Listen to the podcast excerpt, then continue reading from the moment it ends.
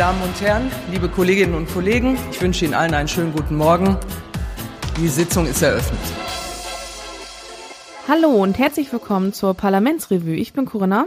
Ich bin Sabrina. Wir sprechen heute über die 65. bis 71. Sitzung des Deutschen Bundestags und zwar vom 9. bis 25.11. Kurzer Disclaimer, ähm, wir sind keine Journalistinnen und keine Expertinnen, außer für ein paar Randthemen, ähm, aber für den Großteil eben nicht und machen das Ganze, um zu verstehen, was im Bundestag passiert und versuchen das aufzubereiten, dass das für andere auch so allgemein verständlich ist und ähm, also alles aus Spaß an der Freude und äh, ja. Genau.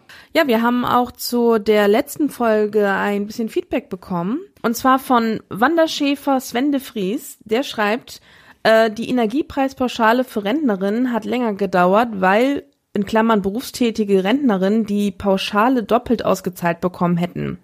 Da hat man, glaub, auch keine Lösung gefunden und es wird jetzt einfach doppelt ausgezahlt. Ja, das ist tatsächlich so. Ähm, äh, ich glaube, da, das war dann wohl anscheinend, äh, wie er schreibt dann auch Danke für deinen Kommentar übrigens, äh, lieber Sven. Ähm, das war dann wohl tatsächlich der Grund dafür, dass die bei der ersten Runde nicht dabei waren. Äh, und irgendwann haben sie sich gedacht, so, ach, keine Ahnung, nee, funktioniert nicht, jetzt kriegen sie es halt doppelt. Ist jetzt auch wurscht. Und das kriegt man dann doppelt und, und muss das, wird es dann über die Einkommensteuererklärung zurückgeholt? Das habe ich jetzt noch nicht ganz. Nee, die kriegen das jetzt, glaube ich, einfach doppelt. Ja, okay. Erst jetzt auch nicht schlimm, also doppelt. Ja, ja, genau. Ja, du von mir aus, aber ich meine, ja, na gut, okay. Ja. Ja dann haben wir noch eine, ein, ein Kommentar zur Stromsteuer bekommen und zwar, also auch von, ähm, von Sven und äh, dazu schreibt er, Huhu, winzige Korrektur beim Stromsteuerspitzenausgleich. Können sich, wie von euch gesagt, besonders energieintensive Unternehmen teilweise von Strom- und Energiesteuern befreien lassen. Das sind aber Steuern, die alle zahlen müssen, außer diese Unternehmen, zum Beispiel Schlachthöfe. Ähm, ich, ich meine das auch so gemeint zu haben in der Folge, habe ich mich vielleicht ein bisschen komisch ausgedrückt, aber eigentlich wollte ich das auch genauso gesagt haben. Genau. Also ja, da vielen Dank nochmal äh, für den Hinweis, dass es ähm, also eine allgemeingültige Steuer und eben diese Unternehmen können sich da befreien lassen. Genau. Ja, dann gab's noch, es gab noch zu anderen Themen auch noch Feedback. Das nehmen wir aber dann nochmal auf, wenn die Themen nochmal äh, wiederkommen, weil das waren dann zu Sachen, die äh, jetzt irgendwie nochmal in der, äh, in, quasi in erster Lesung erstmal in die Ausschüsse überwiesen wurden und dann in der zweiten, dritten Lesung nochmal wiederkommen. Also da kommen wir nochmal drauf zurück und dann kommen wir auch auf euer Feedback ähm, nochmal zurück. Also vielen Dank dafür. Auch immer gerne, wenn ihr Ergänzungen habt zu Themen, weil, wie Corinna eben schon sagte, wir sind für die allermeisten Themen keine Expertinnen. Ähm, wenn ihr da euch da besser im Thema auskennt, das ist nicht schwer, dann schreibt es gerne in die Kommentare zu der Folge und dann nehmen wir das auch gerne nochmal mit auf. Ja, und dann äh, gibt's ja noch ein bisschen äh, ja Hausmeisterei. Ach so, ja genau. Eine eine Sache wollten wir noch mal kurz erwähnen. Wir sind dann auch auf Mastodon jetzt aus Gründen die, glaube ich, bekannt sind. Auch da einfach äh, unter dem Handle Parlamentsrevue. Ich habe jetzt gerade vergessen, auf welcher Instanz ich das registriert habe. Ich glaube, man findet es aber trotzdem. Also wir sind halt da auch als Parlamentsrevue. Äh, gerne folgen, wenn ihr möchtet.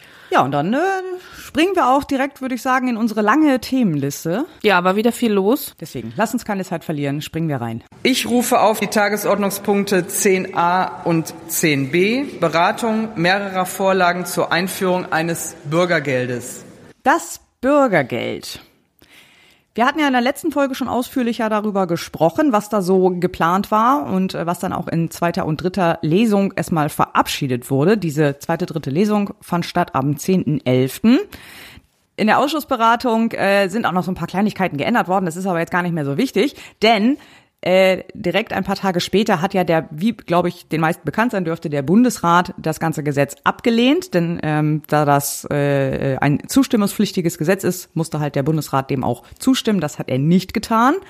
In solchen Fällen greift dann äh, eine Regelung, dass der Vermittlungsausschuss dann angerufen werden muss, wie es so schön heißt. Der Vermittlungsausschuss ist ein gemeinsamer Ausschuss von Bundestag und Bundesrat. Da sind dann gleich viele Leute aus den beiden Häusern jeweils drin, insgesamt 32. Und die versuchen dann irgendwie sich zu einigen. Das haben sie auch getan. Am, jetzt diese Woche am 22. haben sie ihren Einigungsvorschlag präsentiert und der ist gestern am 25. dann auch im Bundestag und im Bundesrat verabschiedet worden.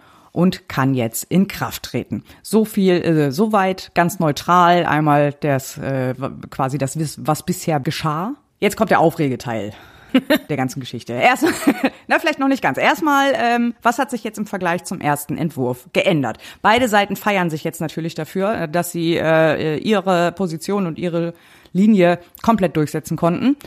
Aber wir schauen noch mal genauer hin und was ist denn jetzt eigentlich wirklich passiert. Ähm, ich muss erstmal dazu sagen, ich bin jetzt hier komplett auf Sekundärliteratur, also sprich Medienberichte und, und sowas angewiesen. Von den reinen Dokumenten und von den Gesetzestexten her ist das nicht mehr nachvollziehbar, was da jetzt geändert wurde. Weil wenn du dir so diese, diese ganzen Dokumente jetzt nimmst, das erste, also der, der erste Entwurf, der jetzt verabschiedet wurde oder ähm, äh, im, im Bundestag war, der, das ist ja schon ein Änderungsgesetz. Das heißt, da stehen so Klauseln drin wie in Paragraph 3 Absatz 4 Satz 2 wird äh, die Angabe 81 durch 82 ersetzt. Sowas. Das ist schon im ersten Entwurf. Dann kam noch dazu eben diese Änderung durch den Ausschuss. Das ist dann schon die Änderung der Änderung, wo dann gesagt wird, was sich in dem Änderungsgesetz ändert. Und jetzt kommt diese äh, Einigung aus dem Vermittlungsausschuss, also die Änderung der Änderung der Änderung. Und das ist komplett nicht mehr nachvollziehbar. Also ja. keine Chance. Ich weiß genau, was du meinst, weil bei meinem oder beim nächsten Thema war ich auch auf Sekundärliteratur angewiesen, weil das auf, aus dem Gesetzesentwurf einfach nicht zu verstehen war, meiner Meinung nach. Ja, das ist halt immer, das sind halt immer diese Änderungsbefehle, so heißt es schön. Ähm, Spoiler Alert, dazu kommen wir später auch nochmal, ganz am Ende. Und das ist einfach, wie gesagt, wenn das dann über mehrere Instanzen geht, dann auch noch mit einer Ausschussänderung und die ändert dann auch noch was und dann wird auch von der Änderung nochmal was geändert, dann ist es, da bist du einfach raus. Also denn das ist so verschachtelt, das kriegst du, das kriegst du nicht mehr, ohne, mehr ohne wirklich ganz, ganz viel Zeit raus. Ne? Deswegen ähm, beziehe ich mich jetzt auf das, was auf eben äh, einmal auf der auf der Webseite der des Bundesrats und des Bundestags so stand und was eben Zeitungsmeldungen dazu gesagt haben. Und zwar wird hat sich äh, besteht der Kompromiss, wie man es nennt, jetzt darin, diese Karenzzeit wird erstmal auf ein Jahr halbiert. Also diese Karenzzeit wäre diese Zeit gewesen ähm, nach dem Antrag oder nach der Bewilligung des Bürgergeldes, ähm, dass dann erst einmal für ursprünglich zwei, jetzt halt nur noch für ein Jahr dein Vermögen nicht berücksichtigt wird, oder beziehungsweise nur erhebliches Vermögen wird berücksichtigt, da komme ich gleich nochmal zu, dass auch deine Wohnung äh, nicht in dem Maße berücksichtigt wird, wie es dann später der Fall wäre. Also dass du auch in einer eigentlich zu großen Wohnung wohnen bleiben könntest, äh, zumindest für die ersten, äh, für das erste Jahr. Wie gesagt, Wunsch der Koalition war es eigentlich zwei Jahre, aber jetzt eben nur noch ein Jahr. In dieser Karenzzeit gibt es auch ein höheres Schonvermögen das ist eben dieses erhebliche Vermögen, das eben in dieser Karenzzeit nicht berücksichtigt wird. Das ist auch in der Diskussion ganz oft total falsch dargestellt worden.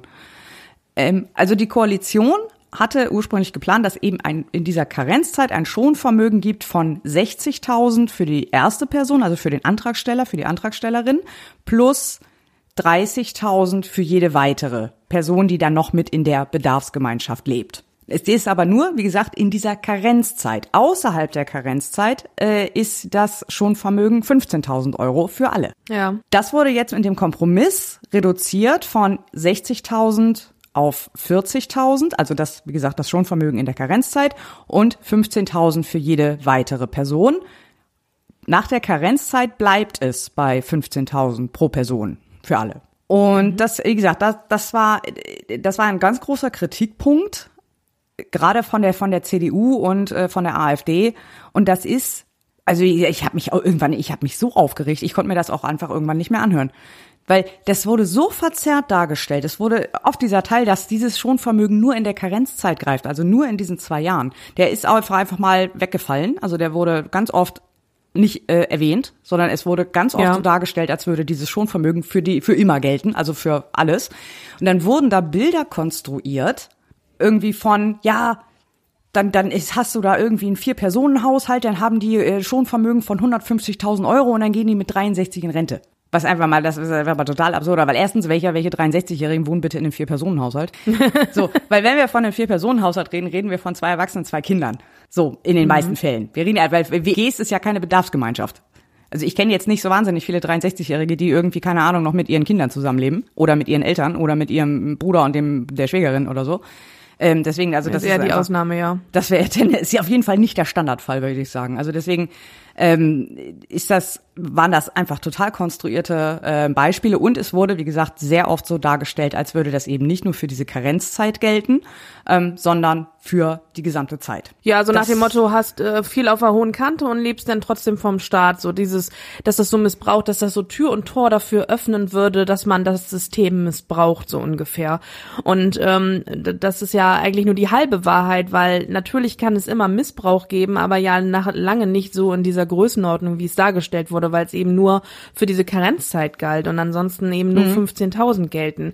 Und äh, damit ist der Missbrauch schon mal wieder deutlich eingeschränkter und außerdem hat man Missbrauchsrisiken in jedem System. Das ist einfach so. Das sind die Risiken, die man eingehen muss, weil man das sonst ganz lassen kann. Also die, das, das ein etwas zu konstruieren, was nicht mehr anfällig ist, ist tausendmal kostenintensiver als das, was man dadurch gewonnen hätte. Und äh, deswegen, ähm, deswegen müssen die auch solche Beispiele kreieren, äh, äh, um, um sozusagen solche solche ähm, ja, Be Beispiele zu verwenden, wo Missbrauch stattfinden könnte, weil ja, man, man muss sich halt irgendwie so eine, so eine Ausnahme der Ausnahme ausdenken, um, um auf so ein Minimalrisiko sozusagen eingehen zu können, aber dass das gar nicht die Standardfälle sind, das wird dann immer total verschwiegen. Ne? Die Standardfälle sind Leute, die nicht arbeiten können oder eben aufgrund ihrer Qualifikation keine Arbeit finden und auf dieses Geld vom Staat angewiesen sind und äh, diese Karenzzeit bekommen sollen, damit sie sozusagen vielleicht aus eigener Kraft mit dem eigenen Ersparten auch noch irgendwie wieder selber auf die Füße kommen.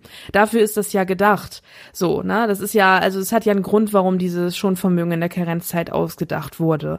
So, ja, und ähm, das so darzustellen, als ob das der Standardfall wäre, dass das irgendwie missbraucht werden würde, ist absolut äh, ja, also was, was steht da für ein, für ein, für ein Bild hinter, ne? Von, von den Leuten, die das in Anspruch nehmen müssen. Unglaublich. Ja, ja, eben. Also es sind vor allem die, die Personas, also die Beispiele, die da aufgebaut wurden, waren halt immer so, äh, ne, der, der war halt immer dieser faule Arbeitslose, der ja nur nach dem ersten besten Weg sucht, irgendwie dieses System zu missbrauchen. Ähm, was, sondern und nicht dem, und dem wurden dann auch selbst von der Regierungskoalition keine anderen Personas gegenübergestellt. Was man jetzt für diese äh, 60.000 äh, mit der, in der Karenzzeit auch zum Beispiel nehmen könnte, wäre zum Beispiel das, äh, ein selbstständiges Ehepaar, das irgendwie so einen kleinen Laden hat ja. und die ja wahrscheinlich dann, äh, ne, wie das bei Selbstständigen ja leider häufig, äh, häufig so ist, wenn die eben nicht so im, im eher so Solo-Selbstständige und eben nicht so ho hohen Einkommensbereich unterwegs sind, dass die meistens auch nicht besonders viel in die Rente eingezahlt haben, sondern einfach irgendwie ein bisschen was auf der hohen Kante haben, in, sei es in, in irgendwelchen ähm, Wertpapieren oder ne, halt irgendwie an Geld so rumliegen haben, ähm, was dann aber auch für die Rente gedacht ist. Also weil ja. sie eben wissen, dass sie aus der gesetzlichen Rente oder aus dem, was sie eingezahlt haben, eben nicht besonders viel rausbekommen werden. Und das ist eher so der häufigere Fall. Also das ist auf jeden Fall deutlich häufiger als die 63-Jährigen, die noch mit ihren Kindern zusammenleben und dann schon Vermögen von 150.000 hätten. Ja. Das ist, ähm, die wurden jetzt halt total vergessen. Oder eben äh, ne, Leute im, im Niedriglohnbereich, Geringverdiener, gerade äh, insbesondere die vielleicht auch lange Zeit alleinerziehend waren oder noch sind, ähm, die vielleicht irgendwie gerade geerbt haben oder sowas. Und das dann halt irgendwie komplett auf den Kopf hauen müssen, bevor sie dann äh, Leistungen bekommen. Oder halt nicht komplett auf den Kopf hauen, weil es ist wie gesagt, sie haben es jetzt reduziert von 60.000 auf 40.000 in der Karenzzeit und später dann 15.000. Also so ein bisschen bleibt, bleibt dann doch noch über. Zumal jetzt diese Karenzzeit ja auch dann noch ein, äh, ein Jahr ist, bei mir auch nicht so ganz klar ist, was das jetzt ändern soll, großartig. Ja, damit, äh, damit die Leute eben in, innerhalb eines Jahres gefälligst an die Arbeit gebracht werden, so ungefähr. Ja, wahrscheinlich, mhm. genau. Also ja, und, und außerdem ist es auch, das hat ja auch irgendwie, selbst wenn dieses Geld vielleicht nur zum Teil, was angespart wurde, nur zum Teil für die, für die Altersvorsorge gedacht ist. Aber ja, du hast recht, das ist wahrscheinlich eher der Standardfall. Mhm. Aber selbst wenn nicht, selbst wenn wir sagen mal, davon ist ein Teil auch für, äh, keine Ahnung, Ahnung, äh, eigene private Sparziele außerhalb der Altersvorsorge gedacht dann ist es ja auch wahrscheinlich eher, dass die Leute äh, mit dem Geld, was sie dann zur Verfügung haben, außerhalb der Sozialhilfe, also der des äh, Arbeitslosengeld 2, ähm, irgendwie ich sag mal sozial oder und, und auch beruflich wieder eher Fuß fassen können, als wenn ihnen das weggenommen werden würde. So und ähm, deswegen den das so zu unterstellen, dass das irgendwie immer alles ähm, missbraucht wird, finde ich, das ist eine total falsche äh, Vorstellung von hm. den Leuten, die dahinter stehen. Da greift auch direkt das nächste rein, denn äh, zum Thema Sanktionen haben sie auch noch äh, sich noch auf eine äh, Abschwächung des ursprünglichen Entwurfs geändert, wohl eigentlich ja, doch, ein bisschen ist es eine Abschwächung. Wobei, so sehr wie äh, Friedrich Merz das gefeiert hat, von wegen so, ja, wir haben die Sanktionen zurückgebracht, so ungefähr, äh, das ist es jetzt auch wieder nicht. Ähm, so, ich versuche das mal zu darzustellen, so dass man akustisch einigermaßen folgen kann. Äh, ist nicht ganz einfach. Ich pack die die Tabelle mit wie sich was jetzt geändert hat, packe ich auch noch mal in die Show Notes. Dann äh, ist das glaube ich ein bisschen bisschen besser, weil Zahlen über Audio ist immer ein bisschen schwierig.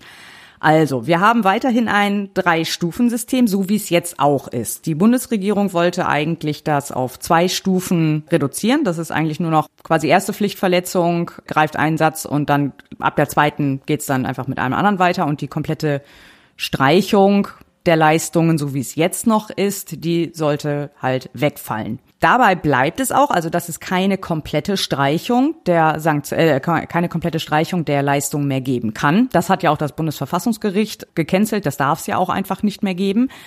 Es bleibt auch weiterhin so, dass der höchste, äh, der höchste Kürzungsbereich dann bei 30 Prozent liegt, so wie es auch die Bundesregierung schon vorgesehen hatte. Neu in der Einigung ist jetzt aber, dass es doch wieder drei Stufen gibt und nicht nur zwei. Ähm, und zwar bei der ersten Pflichtverletzung können die Leistungen um 10 Prozent gekürzt werden, bei der zweiten Pflichtverletzung um 20 Prozent und dann für jede weitere 30 Prozent. So, laut dem mhm. Modell der Bundesregierung wäre es so, so, gewesen, dass es bei der ersten 20 Prozent sind, bei der zweiten 30 und dabei bleibt es dann. Also dann für jede weitere bleibt es dann auch bei 30. Also wie gesagt, an der, an der maximalen Höhe der Sanktion oder äh, der, der Leistungskürzung hat sich nichts geändert. Es ist einfach noch eine weitere Stufe da, dazu gekommen ähm, durch diese Einigung jetzt. Beides ist aber eine deutliche Verbesserung zum Status quo, weil daher wäre es mit 30 Prozent schon losgegangen. Das wäre die erste Stufe gewesen. Die zweite Stufe waren 60 Prozent und dann, wie gesagt, die äh, jede weitere ist dann eine oder ist jetzt im Status quo eine vollständige Leistungskürzung. Und das gibt es jetzt nicht mehr. Außerdem äh, wurde noch ein bisschen was geändert. Jetzt in, dem Kompromiss will ich noch eben schnell dazufügen, der Vollständigkeit halber. Ähm, und zwar gibt es jetzt noch eine Härtefallregelung bei Härtefallregelung bei selbstgenutztem Wohneigentum. Nämlich in Härtefällen können auch größere selbstgenutzte Wohnungen zum Schonvermögen gezählt werden, wenn es eben eine, äh, wie, wie hieß es, irgendwie unverhältnismäßige Härte darstellen würde, diese Wohnung zu verkaufen. Okay, ich dachte, das wäre schon Status quo, aber. Okay, nee, tatsächlich gut. nicht. Also es war so ein bisschen auf Kulanz, glaube ich, aber äh, stand nicht drin, soweit ja. ich weiß. Okay. Genau, das war, das war auch schon der komplette Kompromiss. Also viel mehr ist es auch tatsächlich gar nicht. Weiterhin bleibt drin, äh, der Vermittlungsvorrang äh, wird abgeschafft. Es bleibt weiterhin drin das äh, Weiterbildungsgeld. Es bleiben weiterhin drin höhere Zuverdienstgrenzen, zum Beispiel für Azubis, die halt äh, dann von ihrem Ausbildungsgehalt deutlich mehr behandelnd äh, behalten dürfen und auch noch so diverse andere Dinge, die im Koalitionsvertrag äh, versprochen wurden ich überlege, ob ich das eventuell mal in einem, in einem Blogartikel äh, auf die Seite stelle, weil es ist relativ viel, ähm, was jetzt im Koalitionsvertrag versprochen wurde. Da war das ja ein sehr langer Text. Ähm, und das äh, habe ich mal ein bisschen, bin ich mal so ein bisschen durchgegangen, was sie jetzt davon sozusagen einhalten konnten und durchgekriegt haben und was nicht. Ähm, das würde jetzt hier ein bisschen zu weit führen, weil ich wollte mich noch ein bisschen aufregen. Aber vielleicht stelle ich das einfach mal in den Blog rein. Ja. Weil ich bin noch nicht fertig mit Aufregen. Äh, nee, ich auch nicht. Äh, besonders die CDU hatte wirklich also ein ganz miserables Bild abgegeben in dieser ganzen Diskussion. Also erstmal haben die so oft und so viel mit einfach Fake News, mit falschen Zahlen und schlicht stumpfen Lügen äh, gearbeitet. Das ist, ey, das war echt nicht mehr feierlich. Vor allem zum Beispiel Carsten Linnemann, der sich dann in diese eine Talkshow setzt mit dieser ähm, Studie von diesem komischen Institut in Kiel. Ich habe den Namen natürlich wieder vergessen. Ähm, aber ich glaube, die meisten wissen, was ich meine. Das ging auch relativ groß durch die Presse, wo er dann eine Studie zitiert hat, die herausgefunden haben will, dass in bestimmten Konstellationen, die man mit Bürgergeld 880 Euro mehr hat als äh, jemand, der Mindestlohn arbeitet oder zum Mindestlohn arbeitet. Mhm. Was einfach, ja, also die Studie war falsch. Wurde auch ja. dann irgendwie, hat sich auch ein paar Tage später, hat sich das dann auch rausgestellt, dieses Institut hat das auch selber eingeräumt und so. Ähm, das war einfach, also die haben halt auf der Geringverdiener, auf der Mindestlohnseite haben die einfach Leistungen nicht eingerechnet, die aber dem genauso, der also dem Haushalt genauso zugestanden hätten wie dem Bürgergeldempfänger. So, also ja, denn sie haben ja. einfach, das war einfach Quatsch. Und natürlich, also das mag jetzt für Außenstehende oder für jemanden, der sich da nicht so tief im Thema ist oder so, mag das, dem mag das nicht sofort ausfallen. Aber einem Carsten Linnemann, einem, einem langjährigen Bundestagsabgeordneten, der sich zu so einem Thema in die Talkshow setzt, von dem ich also erwarten kann, dass er sich vorher mit dem Thema beschäftigt hat, also zumindest mal den Gesetzentwurf gelesen hat, dem hätte auffallen müssen, dass das nicht stimmen kann. Denn wenn du diesen Gesetzentwurf... Ja, der hat das genommen wie so ein dankbares, wie, ja. so, ein, wie so ein Geschenk. Ganz genau. Äh, so, ah, danke, das unterfüttert meine Argumente oder mein, meine, meine Einstellung, meine Meinung, die ich sowieso dazu habe, unterfüttert das und dann wird das gar nicht mehr großartig hinterfragt. Und das Problem ist ja auch, wenn das erstmal in die Welt gesetzt wurde, sowas, so eine Falschinformation, das bleibt ja hängen. Ja, natürlich. Weil das ist ja schön eingängig, auch für alle anderen ähm, äh, Medien und sozialen Netzwerke. Äh, Bürgergeld bringt mehr als Arbeiten. So, mhm. ne? Das ist ja so ein einfacher Satz, den kannst du ja überall hinschreiben und so.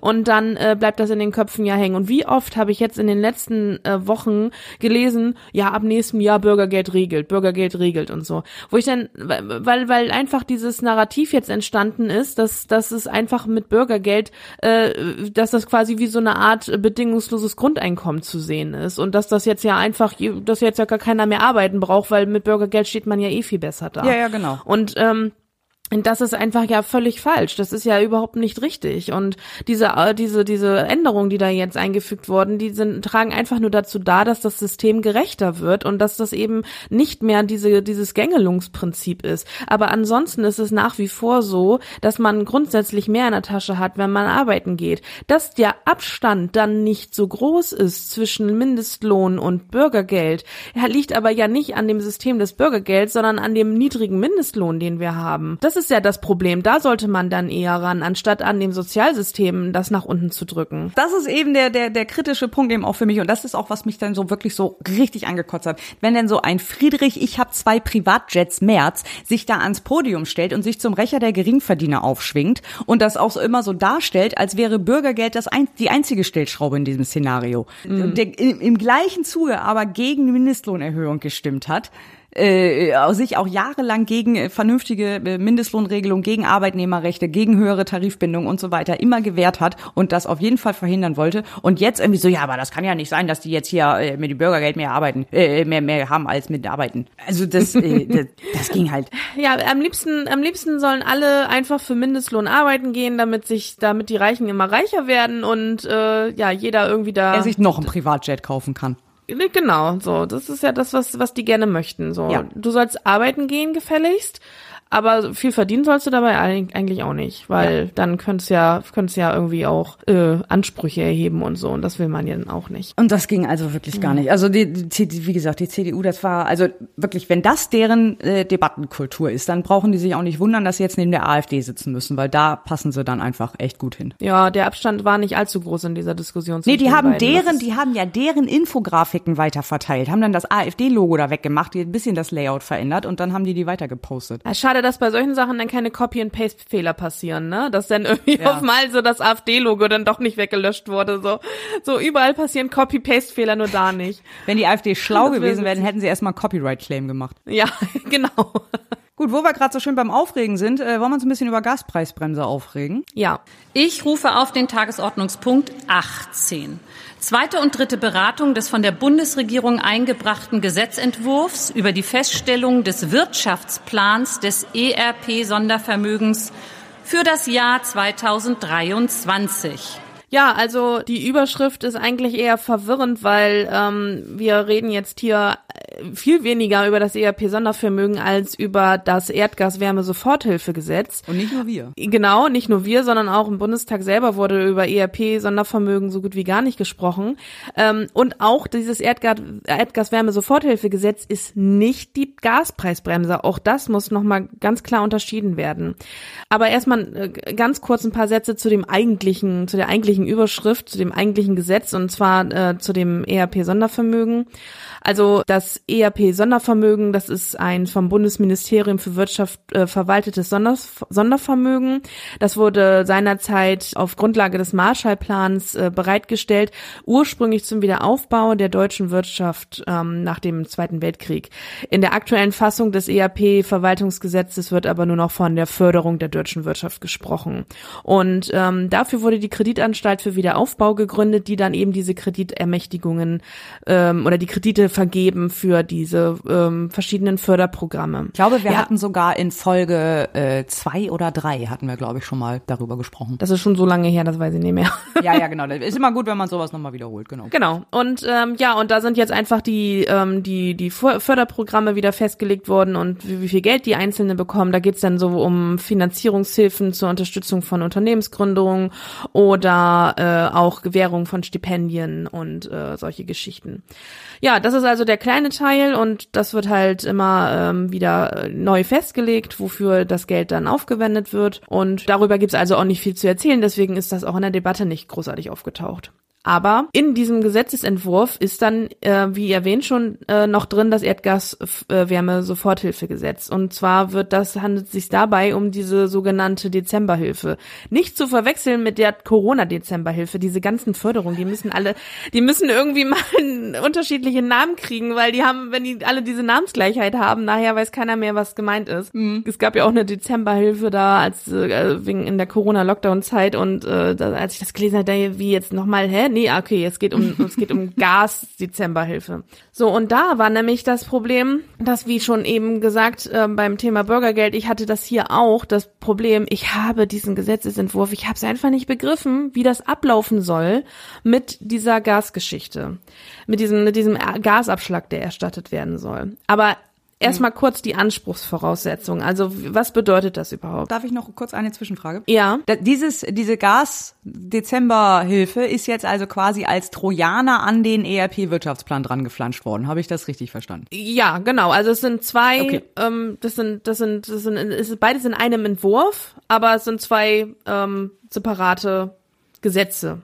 So und äh, das es wurde halt nur beides in einen in einen Entwurf gepackt so und deswegen. Aber, ja, nee, aber ja nicht von Anfang an. Das ist ja auch über die Ausschusssitzung rangeflanscht worden. Genau, das ist, das ist genau, das ist über die Ausschusssitzung daran gekommen.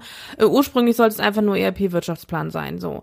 Und dann Genau, haben sie wahrscheinlich gedacht, da gibt's nicht viel zu sagen, äh, deswegen flanschen wir dann mal so ein, so ein diskussionswürdiges anderes Gesetz mit ran. Also klassischer Trojaner, wie wir ihn kennen und lieben. Genau, nur nur ein sehr offensichtlicher Trojaner, weil diese diese Dezember-Gasgeschichte hat tatsächlich dann auch ähm, mehr Platz eingenommen als das eigentliche Gesetz. Gut, also worum geht's hier eigentlich? Also es soll um die Entlastung ähm, des Gasabschlages im Dezember gehen.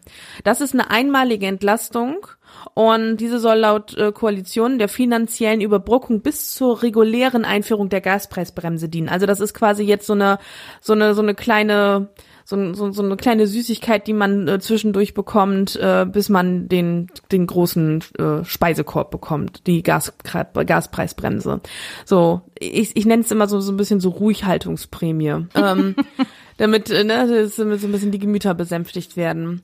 okay. Ja, weil anscheinend dauert das mit der Gaspreisbremse ja noch. Und Da warten ja alle sehnsüchtig drauf, dass es da irgendwie Regelungen gibt. Und solange und irgendwie, ja, so, man will die Leute aber auch anscheinend nicht ohne was dastehen lassen und deswegen äh, jetzt diese Gasabschlagsgeschichte.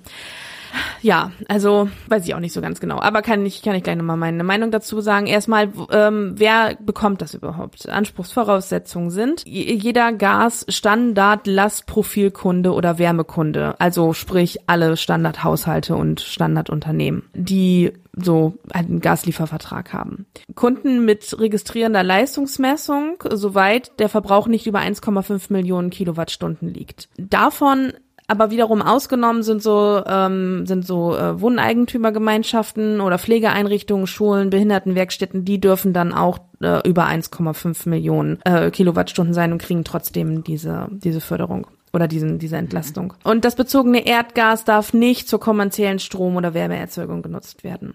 Genau. Und laut diesem Gesetz ähm, soll mit der ersten Rechnung, die den Abrechnungsmonat äh, Dezember 2020 2020 umfasst, soll dieser Betrag verrechnet werden. So und jetzt ist ja die Frage, was denn für ein Betrag? Also Ja. ne, das ist ja immer so.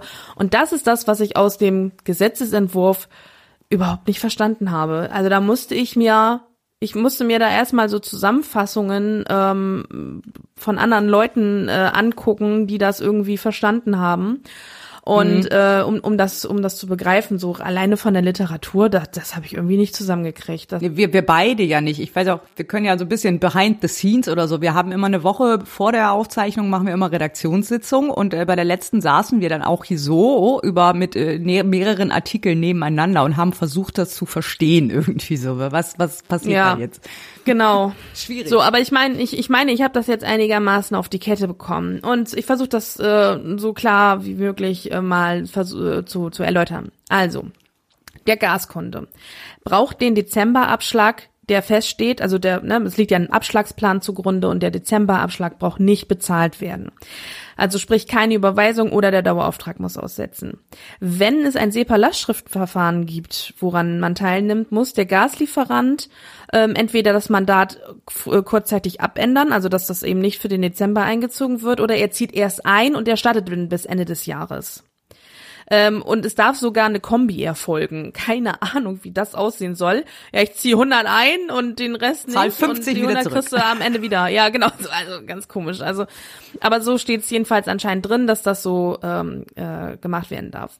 Das ist aber ja nur bei den Leuten, die eine direkte Leistungsbeziehung zum Gasversorger haben. Mieter hingegen haben das ja in der Regel nicht, ähm, sondern bekommen ja die die Kosten für die Gaslieferungen über den Vermieter ähm, berechnet in der Nebenkostenabrechnung oder Betriebskostenabrechnung. Abrechnung und durch den monatlichen Abschlag dafür. Also bekommt in diesem Szenario der Vermieter die Entlastung und wird dann in der Betriebskostenabrechnung für 2022, also im nächsten Jahr, dann ähm, extra ausgewiesen und äh, die Mieter werden aber schon jetzt nach dem Erhalt, also nach Dezember, ich denke mal Anfang Januar oder im Dezember schon darüber informiert, dass überhaupt etwas erhalten, also dass, dass der Vermieter diese Entlastung erhalten hat. So, aber betragsmäßig ausgewiesen wird's erst in der Betriebskostenabrechnung dann. Wenn der Vermieter für äh, die höheren Gaskosten auch schon einen höheren Betriebskostenbetrag vereinbart hat mit dem, also den monatlichen, ähm, die monatliche Pauschale mit dem Mieter in den letzten neun Monaten, braucht dieser Erhöhungsbetrag im Dezember nicht gezahlt werden, so dass der Mieter dann auch schon im Dezember davon profitiert, dass man eben dann weniger Nebenkosten in dem Monat zahlt. Das gilt aber nur, wenn ich grundsätzlich eine Erhöhung in den letzten Monaten vereinbart habe ist ja bei vielen tatsächlich passiert, dass, dass sie erhöht wurden und dass diesen Erhöhungsbetrag muss man dann eben nicht bezahlen. Äh, bei neuen Mietverträgen ist es eben, die, die in den letzten neun Monaten abgeschlossen wurden, ist das so, dass 25 Prozent des Betriebskostenabschlags im Dezember gekürzt werden dürfen für diese mhm. Entlastung. So, bei Wohneigentümergemeinschaften ist das eben äh, das gleiche wie eben beschrieben, nur halt über den Hausverwalter, der in der Regel ja diese Abrechnungen vornimmt. Mhm. In einem zweiten, also das ist das Thema Abschlag, Abschlag Zahlung aussetzen, Abschlag äh, äh, oder erstattet bekommen, wenn es eingezogen wurde. So, das und oder Betrieb Betrieb über Betriebskostenabrechnung umgelegt. Das ist die, das ist die, dieser Abschlagsgeschütz. In einem zweiten Schritt ähm, ermittelt dann der Anbieter über die Jahresabrechnung den genauen Entlastungsbetrag. Nach Abgleich sind sowohl Nachzahlung als auch zusätzliche Rückerstattung möglich. Und dieser genaue Entlastungsbetrag, der rum, der wiederum ist jetzt nicht einfach der Abschlag, sondern, ne, das ist ja wie gesagt nur ein Abschlag, sondern der genaue Entlastungsbetrag ist bei Gas ein Zwölftel der Jahresprognose mal Arbeitspreis Dezember 2020 plus ein Zwölftel Grundpreis. Was? Ja, genau, das ist eine Formel. Ja, das habe ich verstanden, dass das eine Formel ist. genau, also vorher war sogar angedacht, ähm, auf den Verbrauch September abzustellen. Das hat man aber nicht gemacht. Also das ist, ähm, man legt eben den prognostizierten Jahresverbrauch zugrunde. Und ähm, man hat auch bewusst äh, von der Idee Abstand genommen, den tatsächlichen Gasverbrauch vom Monat Dezember zu übernehmen, weil man eben dadurch verhindern wollte, dass die Leute dann alle im Dezember die Heizung aufdrehen und sagen, mhm. was kostet die Welt so ungefähr. Bei Wärme ist es der Abschlag September 2022 plus 20 Prozent Zuschlag. So, das ist nochmal der Unterschied zu Gas. Ähm, und das ist dann der endgültige Entlastungsbetrag. Der wird dann in der Jahresabrechnung äh, ähm, ermittelt und dann eben, ja, entweder muss ich noch was, kriegt man was nachgezahlt oder man kriegt, ähm, also kriegt noch eine höhere Erstattung oder muss noch was nachzahlen, wenn das eben äh, mit dem Abschlag dann der einbehalten oder der, der, der nicht abgeführt wurde, dann abgeglichen wird. So. Und der, wer, wer rechnet den jetzt aus nochmal? Das sind die Anbieter. Das, die müssen das machen. Also okay, die, also die, die Gasanbieter quasi, müssen ja. das ausrechnen. Okay. Genau, genau. Also der, der, der, der Kunde hat jetzt erstmal im ersten Schritt erstmal nur dafür zu sorgen oder ähm, also sicherzustellen, wenn er selber überweist, dass er diesen Dezemberabschlag nicht bezahlt ähm, und oder wenn wenn Lastschrift ist eben darauf zu achten, ob er die Erstattung bis 31.12. bekommt des Abschlags. Und alles andere, diese, diese, diese Ermittlung des endgültigen Entlastungsbetrages muss der, muss der ähm, Gasanbieter eben machen und das sieht man dann in der Jahresgasabrechnung. Ja, da gibt es natürlich auch viele Rechenbeispiele. Ähm, äh, die Tagesschau hat da auch eins aufgemacht, ähm, wo irgendwie eine, ähm, eine, Musterfamilie dann irgendwie knapp 311 Euro äh, durch diese Geschichte spart und ein Single-Haushalt äh, bei einem Standardverbrauch irgendwie 86 Euro. Also das ist dann so, damit man mal so eine ungefähre Größenordnung has, hat, was das eventuell bringen könnte für jeden Einzelnen. Mhm. Ähm, die Kosten dafür liegen bei schätzungsweise neun Milliarden Euro. Mhm. Ob da jetzt schon diese ganzen Kosten der Wirtschaft einbezogen sind? Nee, nee, ist ja nur Kosten für den Bund, weil muss man sich mal überlegen, was das für Arbeit auch ist für, für die Gasanbieter, ja. ne? Also was Wahnsinn. Ja, vor allem, also ich bin, ich, ich weiß noch nicht, ich bin noch nicht so ganz sicher, ob das jetzt wirklich dann die Gas machen oder ob das diese Heizkostendienstleister dann machen. Also ob die da, ob die Gasversorger, klar, okay, die Verantwortung liegt vielleicht bei den bei den äh, Erzeugern. Ja. Aber äh, ich wäre jetzt nicht überrascht, wenn die das sozusagen an die Heizkostendienstleister abschieben. Oh, das weiß ich ehrlich gesagt nicht, Und wie das werden, funktionieren soll. Nee, ich auch nicht. Also nee, das weiß ich auch nicht. Aber so oder so werden die da irgendwie mit involviert sein, weil ja, bei dieser bei der Mietergeschichte ja, ähm, ist das ja, da muss das ja auch irgendwie auf die Mieter umgelegt werden. Also Ganz genau, ja, ja, auch. Eben. Also spätestens da kommen die ins Spiel. Und die sind ja sowieso schon so gebeutelt dieses Jahr irgendwie. Ja, also es ist also wieder eine Wahnsinns Arbeitsschleife, die hier passiert für, für denn in Anführungszeichen doch relativ wenig Ersparnis, weil wenn man hier mal hier diese Musterfamilie nimmt, in dem Beispiel von der Tagesschau, ja. von, die denn im Jahr irgendwie 20.000 Kilowattstunden verbraucht und ähm, so im Durchschnitt 18,6 Cent bezahlt und damit jährlich 3.726 Euro, die haben dann eine Ersparnis von 311 Euro. Ich weiß, also, weißt du, wie ich meine? Ich meine, das ja. ist, natürlich ist es Geld, ne? Es ist auch, auch, auch gutes Geld und es wird auch gebraucht. Es ist auch alles gar nicht, äh, gar nicht, nicht strittig, aber da, was da wieder für ein Konstrukt geschaffen wurde, um das zu erreichen, das ist, weiß ich auch, oh, ich, ich, ich bin echt, also kriegt das irgendwie schnell auf die Reihe, dass die Leute anhand ihrer Steuer-ID-Nummer ja, ähm, äh, eine Erstattung ausgezahlt bekommen und gut ist, ey, das ist also Wahnsinn ist das doch, oder? Ja, das ist Also das erst waren es die irre. Arbeitgeber mit der Energiepreispauschale, jetzt sind es dann die äh, Gasanbieter und Wärmeanbieter mit dieser mit dieser äh, Dezember hey, sogenannten Dezemberhilfe. Ja, nächstes Jahr kommen die Gaspreisbremse und die Strompreisbremse. Das wird, glaube ich, ja. auch nicht nicht weniger kompliziert. Ja, ja, schon. Da bin Wahnsinn. ich auch gespannt. Die die Referentenentwürfe dafür liegen jetzt übrigens vor. Die sind auch, glaube ich, im Kabinett schon abgestimmt worden. Äh, die sollen demnächst äh, in den Bundestag kommen. Schon mal mhm. so als Ausblick vorab. Ja, und das Ganze endet hier aber noch nicht. Noch mal ein ganz kurzer Nachsatz dazu. Äh, das Ganze ist auch in Teilen sogar steuerpflichtig oder soll es zumindest sein.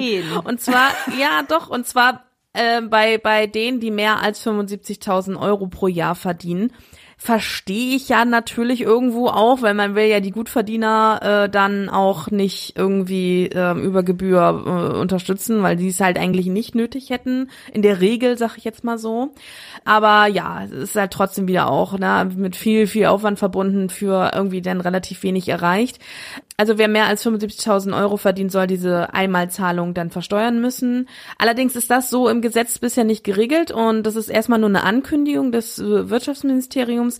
Nähere Details dazu werden dann im Gesetzgebungsverfahren zur Gas- und Wärmepreisbremse geregelt. Also das, äh, wie das aussehen soll, wird dann noch ähm, äh, 75.000 brutto dann. Äh, ich gehe davon aus. Ich glaube nicht, dass die zu versteuern sein. Also hier steht, wer mehr als 45 70.000 Euro pro Jahr verdient. Ja, das sieht für mich nach. Ja, das ist immer so, das ist immer, das ist immer, immer so. Genau, diese, diese, diese Verdienstgrenzen, die sind immer so unpräzise, weil es, weil man nie weiß, welche Bemessungsgrundlage soll es jetzt darstellen. Das ist in jedem Artikel, in jedem Entwurf, überall ist das immer. Ich muss immer mich fragen, was meinen die jetzt damit? Meinen die Bruttogehalt oder meinen die, ähm, meinen die jetzt zu versteuerndes Einkommen damit? Ich weiß es nicht, kann ich dir nicht genau sagen. Wir ja. werden es vielleicht dann sehen, wenn das dann äh, in dem anderen Gesetzesentwurf dann genau geregelt wird. Ja, okay. Ja, wir dürfen ja unsere, ja. Äh, äh unsere LeserInnen nicht überfordern überfordern mit zu viel Fakten. Äh, äh, dasselbe. ja, ist, das ist auch immer die Haltung dann. Deswegen gehen mir solche Artikel, nämlich aus genau dem Grund gehen mir solche Artikel auch immer ganz fürchterlich auf den Zeiger. Das ist so, Leute, was genau meint ihr? Ich brauche mehr Details. Ja, genau. Ja, und ich meine, es ist nun mal in der Juristerei so, dass es eben auf, auf solche Details ankommt, ne? Ja, Weil es halt einen großen Unterschied macht. Das ist einfach so. Ja, gerade bei sowas, also ne, ob du jetzt vom Bruttoeinkommen oder vom zu versteuernden Einkommen redest, ist ein Riesenunterschied. Ja, absolut. Äh, Ich meine, so 75.000 Bruttoeinkommen, das, das ist noch äh, für, für, für, für einige Leute äh, erreichbar, aber 75.000 zu versteuerndes Einkommen, Ja, ja. Das, das ist schon, da musst du schon einiges dann an Gehalt äh, jeden Monat auf dem Konto Eben, kriegen. dann reden wir nämlich schon von einem sechsstelligen Jahreseinkommen wahrscheinlich. Brutto. Ja, genau, ja. Gut, dann möchte ich ja auch ein, bevor wir zum nächsten Thema kommen, noch eine Kleinigkeit äh, nochmal hervorheben, weil ähm, ich möchte nicht, dass es hier verloren geht oder untergeht, dass diese Dezember-Gaspreis-Soforthilfe, was auch wie auch immer, ähm, jetzt als Trojaner an den ERP-Wirtschaftsplan dran geflanscht wurde. Ich weiß, ich gehe wahrscheinlich schon den meisten Leuten damit auf den Zeiger, aber mich nervt das wirklich. Ich habe übrigens jetzt gelernt, dass das im Bundestag als Omnibusverfahren bezeichnet wird. Ähm, das ist Ah. ja genau. Also Trittbrettfahrergesetze. Trittbrett. genau, sowas in der Richtung. Ich finde Trojaner ist immer noch immer noch mein Favorit, Ja. aber alternativ können wir es auch Trittbrettfahrergesetze nennen. Ähm, und wie gesagt, ich wollte das noch mal kurz hervorheben. Ähm, es haben sich zwar so ein paar Leute äh, von äh, sowohl von der AfD als auch von den Linken haben dann zwar in der Debatte äh, darauf hingewiesen, dass sie das total scheiße finden und dass das ja alles gar nicht geht.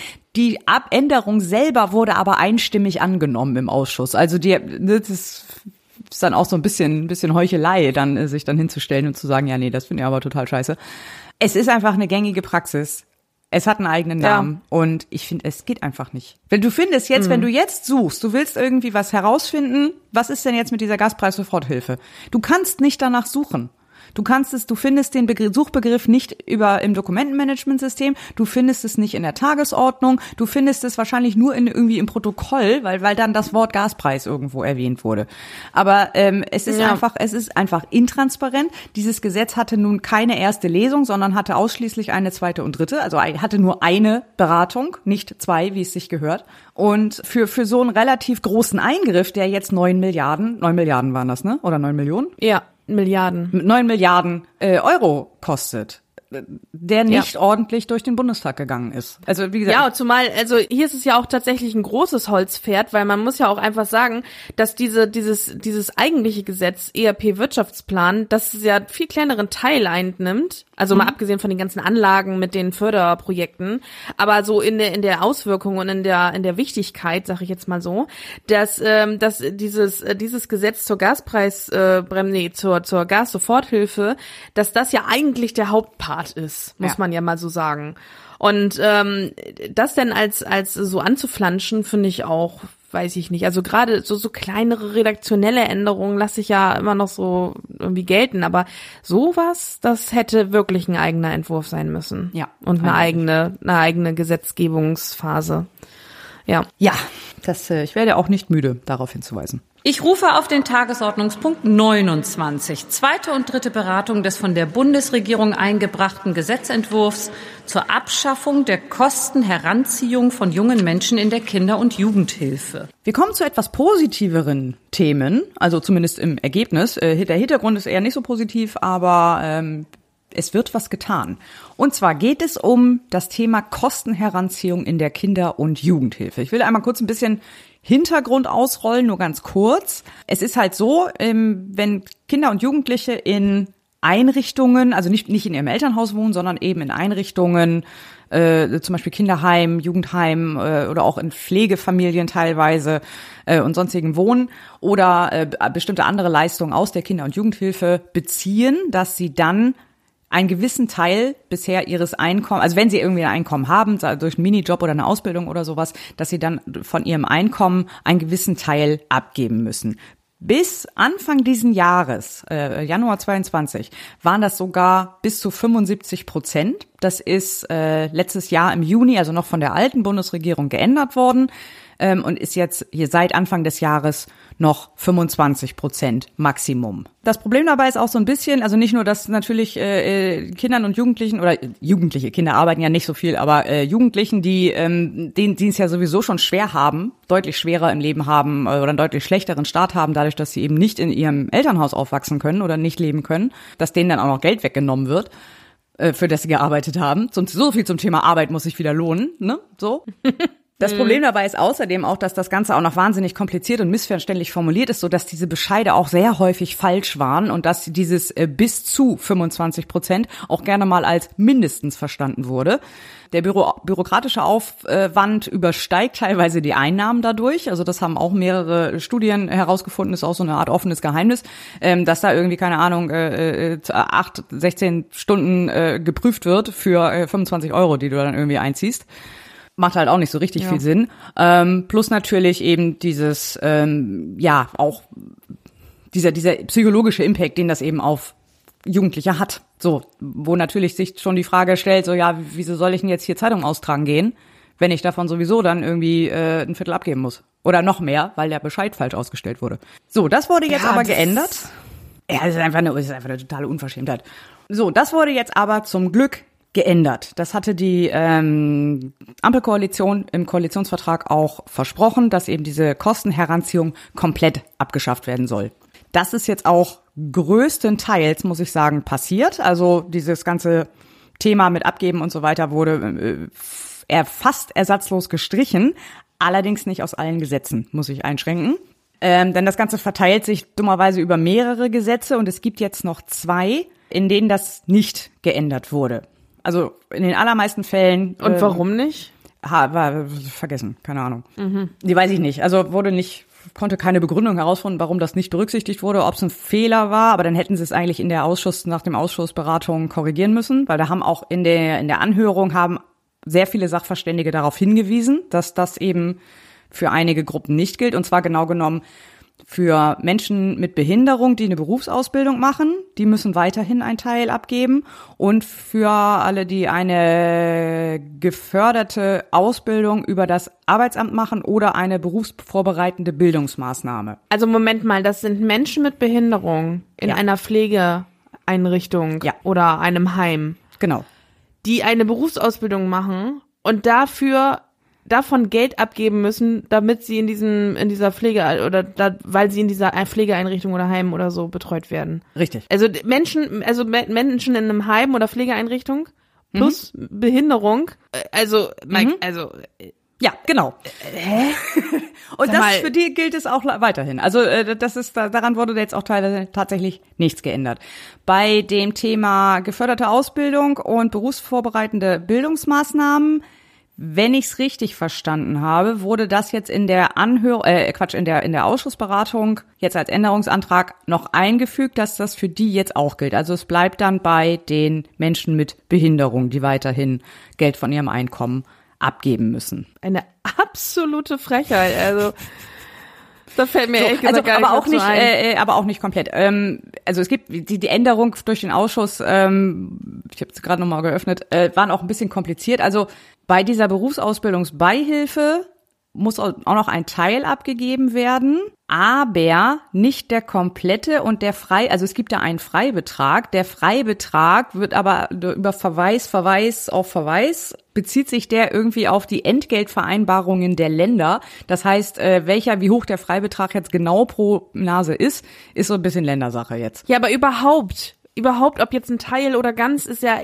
das, selbst wenn nur ein Euro dafür weggenommen wird, ja. finde ich das schon zu viel, weil es einfach, wofür? Wofür? Weil, also, wie ja anscheinend, also, bei, das ist bei der Gruppe von Menschen ja wahrscheinlich genau das gleiche wie allgemein. Mhm. Der Aufwand äh, ist viel größer als das, was man dadurch gewonnen hat. Und selbst wenn man dadurch was gewonnen hat, auf welche Kosten denn? Also, auf welche, auf welche, auf welchen Rücken wurde denn diese, diese Einnahme generiert? Also, mal ganz ehrlich, weißt du, wie ich meine? Meine? Denn, ja. Also schröpft doch nicht die am die die sozusagen die die mit dem mit den äh, äh, geringsten Chancen ähm, auf auf eine äh, ja auf, auf eine auf, auf eine Karriere auf auf Teilhabe die dann auch noch zu schröpfen also ich das, also nee das ist für mich nee.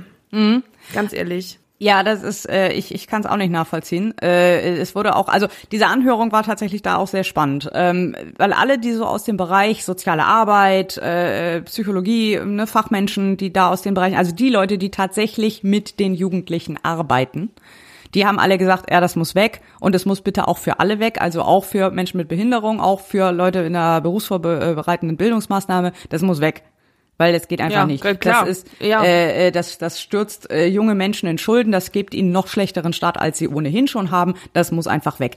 Alle, die aus der Verwaltung kommen, also um das äh, Wort Sesselfurzer zu ver vermeiden, ähm, kamen mit so Argumenten wie, ja, so lernen Jugendliche sich ihr Geld einzuteilen.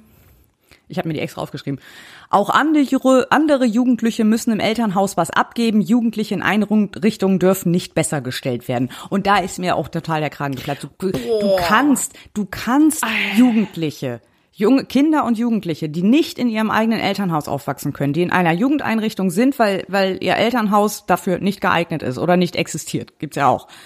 Du kannst die mit Geld gar nicht besser stellen.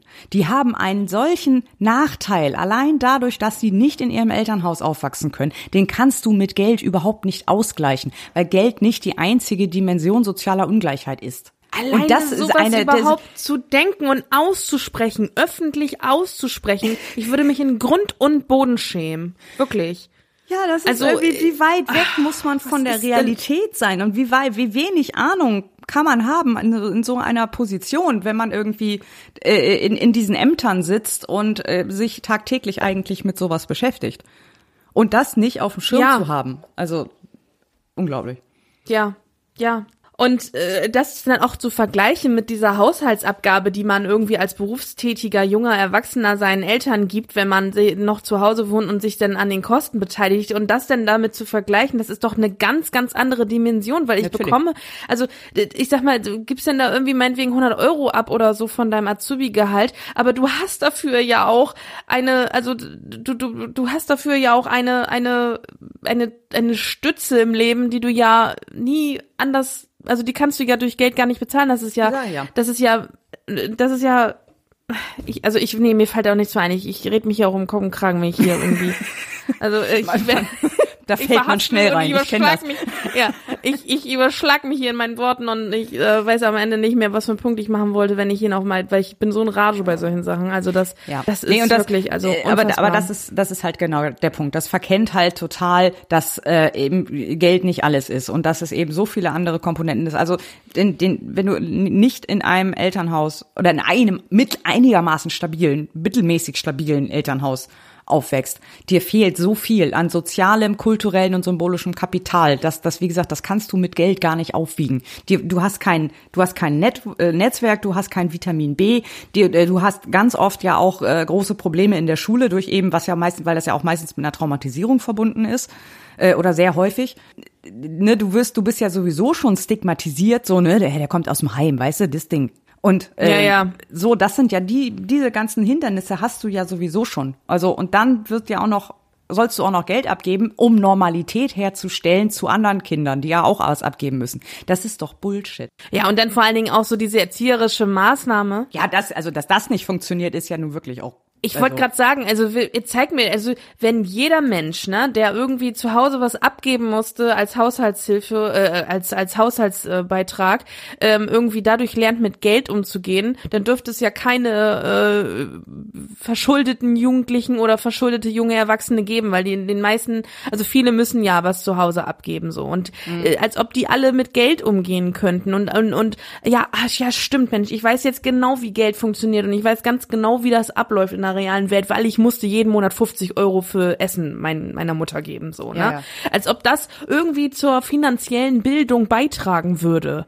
So, das ist totaler Schwachsinn. Ja, das ist einfach Das komplett das- unterkomplex. also, so, ja, das, das hat Das ist so überhaupt nichts damit zu tun. Ja, Das ist absolut. einfach so ja, wir mussten früher aber ja auch bezahlen. wir so, sind damals ne? ja, barfuß. Im Schnee. Ja, im Schnee und mussten die Kartoffeln noch mit der Hand auskriegen, so, ne? Ja, genau, diese, So, genau, diese die, Denkweise. die, genau die Kategorie.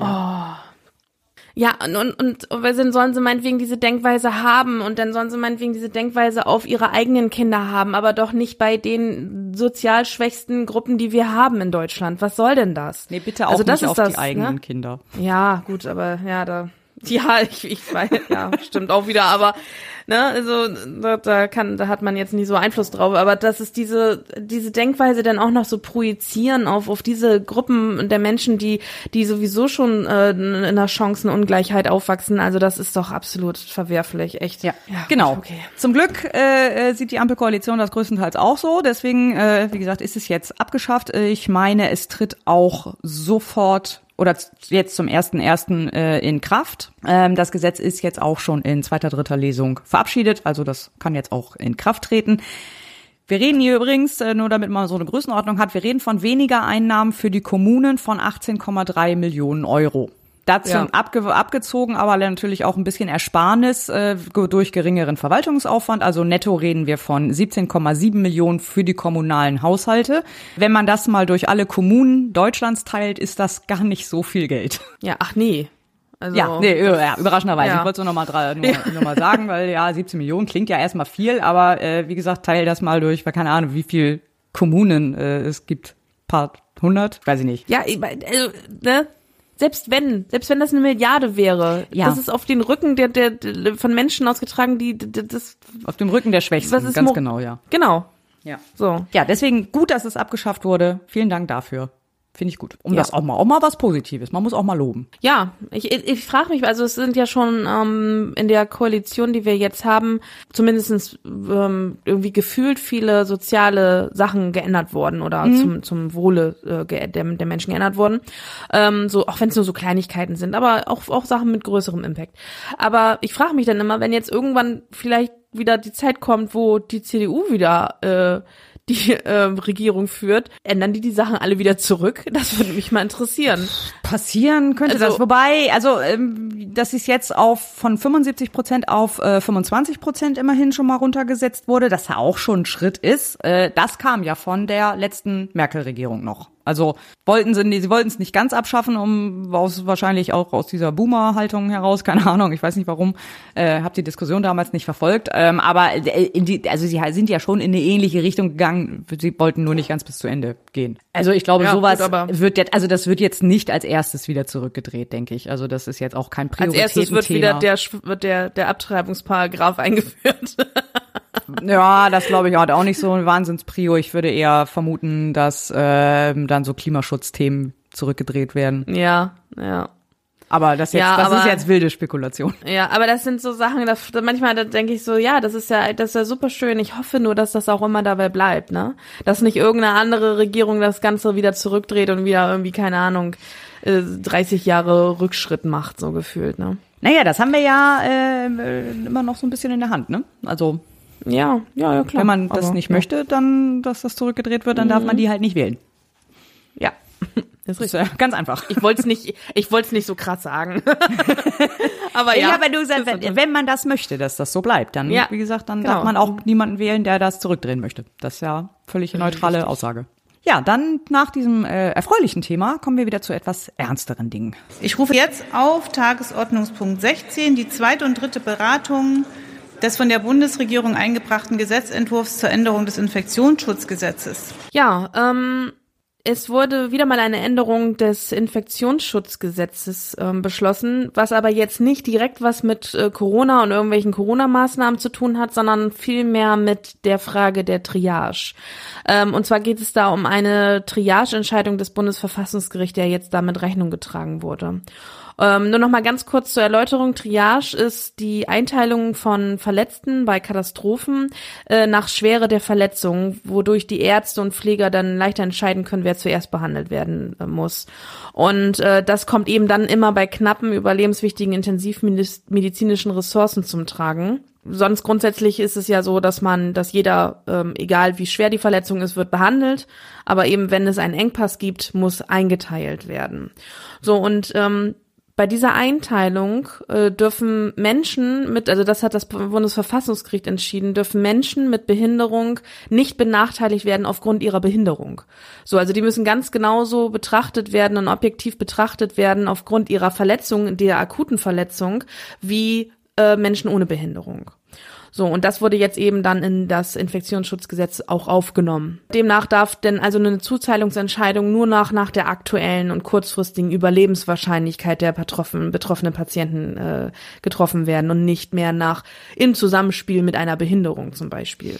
Genau, also damit wird eben klargestellt, niemand darf benachteiligt werden, insbesondere nicht wegen Behinderung, irgendwie Grades der Gebrechlichkeit, des Alters, ethnische Herkunft, Weltanschauung etc. pp. Also das ist einfach vom Grundgesetz her gegeben und ähm, das musste in dieser Triageentscheidung nochmal mit aufgenommen werden. Mhm. Aufgekommen ist das ganze Thema in der Corona-Pandemie, weil das eben seit langem äh, wieder mal eine, eine Zeit war, wo so eine Triage-Frage überhaupt zustande kam. Also wo das hätte, äh, wo es eventuell eine, eine Triage hätte auslösen können. Sonst grundsätzlich haben wir eigentlich genug ähm, intensivmedizinische Ressourcen für jeden zur Verfügung, so dass es diese Entscheidung eigentlich nicht braucht.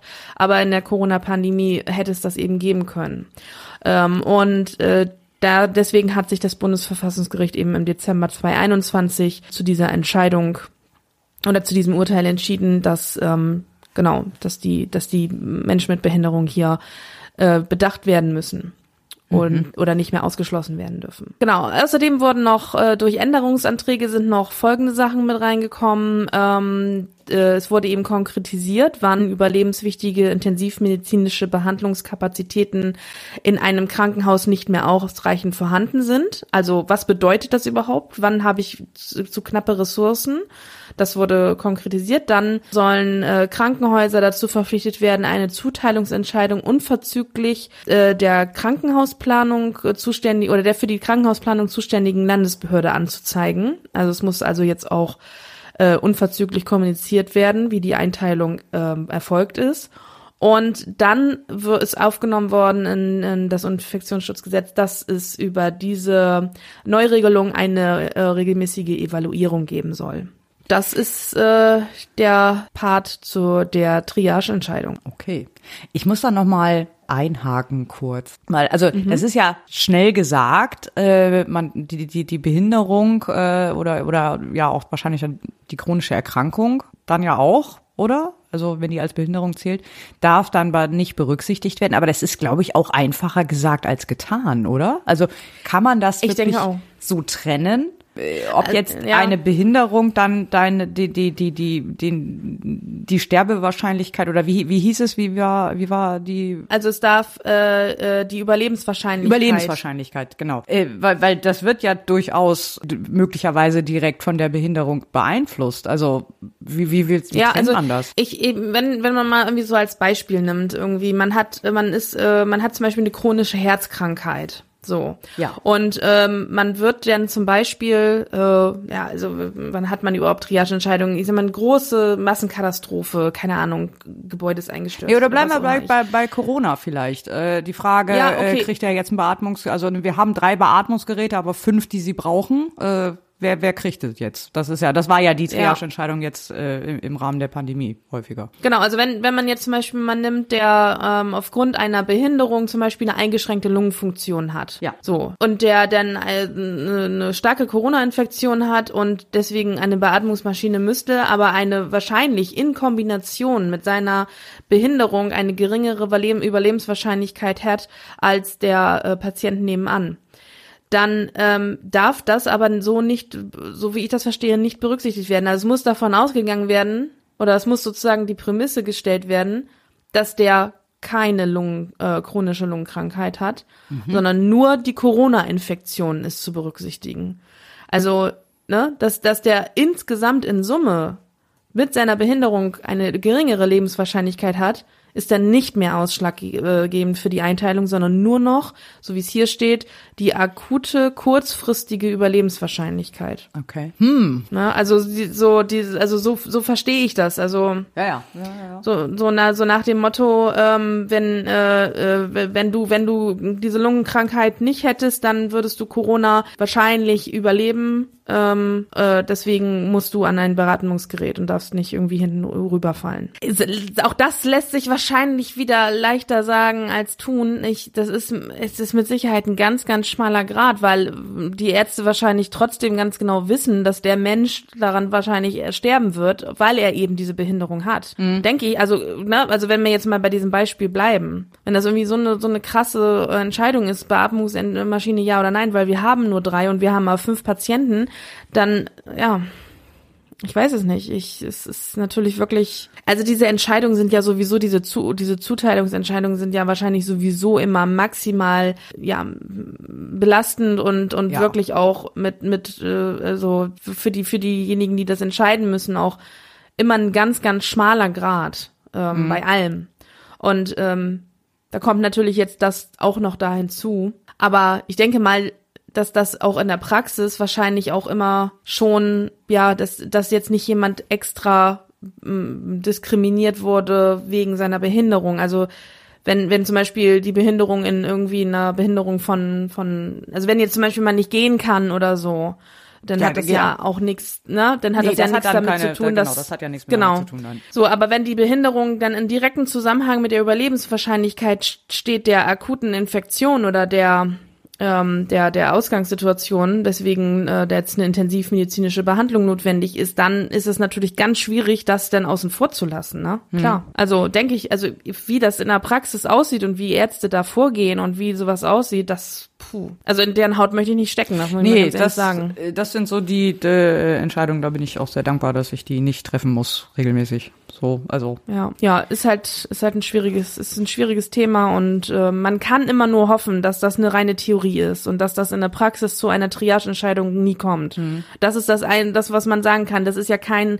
ist ja kein Standardfall. Ne? Also Triage, wie gesagt, das ist jetzt in der Corona-Pandemie wieder aufgekommen, das Thema. Aber grundsätzlich ist das in Deutschland ja nicht notwendig, weil wir, weil wir genug medizinische Ressourcen zur Verfügung haben, um alle zu behandeln. Und da kann man einfach immer nur hoffen, dass das bleibt oder, oder dafür Dinge tun, damit das so bleibt. Ne? Ja. Das muss man ja, das, das so äh, genau. Das wäre wahrscheinlich das Beste für alle, ja. dass man äh, idealerweise verhindert, solche Entscheidungen überhaupt treffen zu müssen. Gut, genau. Kannst du nicht immer, weil wir, ne, wo du eben schon sagtest, so eine, so eine, so eine Katastrophensituation hast, schweres Zugunglück oder irgendwie sowas, äh, dann ja. So viel kann man dann auch. Ja, wobei auch dann, ähm, äh, genau, also da müsste ja schon wirklich äh, sehr viele Verletzte auf Mal kommen, dass du die nicht auf alle Krankenhäuser verteilen ja. kannst. Ne? Also ich denke da an so große Terroranschläge oder sowas, ne? Hm. Wo wirklich mehrere tausend Menschen zum Beispiel betroffen sind. Dann dann, hat man solche, aber ich sag mal, bei, bei einer ähm, gewissen Anzahl von äh, Patienten hat man ja immer noch die Möglichkeit, dann auch auf Krankenhäuser zu verteilen. Also grundsätzlich ist das eher äh, äh wahrscheinlich dann tatsächlich eher so ein Thema für für wieder eine Pandemie. Also das würde ich mal so sagen, dass das wahrscheinlicher ist, dass dann, dass so eine Pandemie einen dazu zwingt als andere Szenarien. Ja, wahrscheinlich. Gut, das war aber auch soweit alles, was man dazu sagen kann, jedenfalls aus der Warte der Gesetzgebung und äh, dann kommen wir schon zum nächsten Thema. Ich rufe auf die Zusatzpunkte 19 bis 21. Jeweils erste Beratung der von den Fraktionen der SPD, Bündnis 90 Die Grünen und der FDP eingebrachten Gesetzentwürfe zur Änderung des Energiesicherungsgesetzes und anderer energiewirtschaftlicher Vorschriften sowie zur Beschleunigung des Braunkohleausstiegs im Rheinischen Revier. Ja, wir kommen mal wieder zu unserem Lieblingsthema Energiekrise und in diesem Fall konkret das Thema Braunkohleausstieg. Äh, wir erinnern uns, wir hatten ja kürzlich äh, eine ja, befristete Verlängerung diverser Kohlekraftwerke, so als man weiß ja nicht, wie hart der Winter wird, so mäßig. Und jetzt kommt ein, äh, ist ein Gesetzesentwurf in den Bundestag gekommen, ist jetzt in erster Lesung in die Ausschüsse überwiesen worden. Der Gesetzentwurf selber macht eigentlich gar nicht so viel, aber ich muss so ein bisschen den Hintergrund ausrollen, weil sonst versteht man nicht, was das soll. Also, folgender Hintergrund. Es geht um das Kohleverstromungsbeendigungsgesetz. Den Namen lassen wir einmal kurz wirken.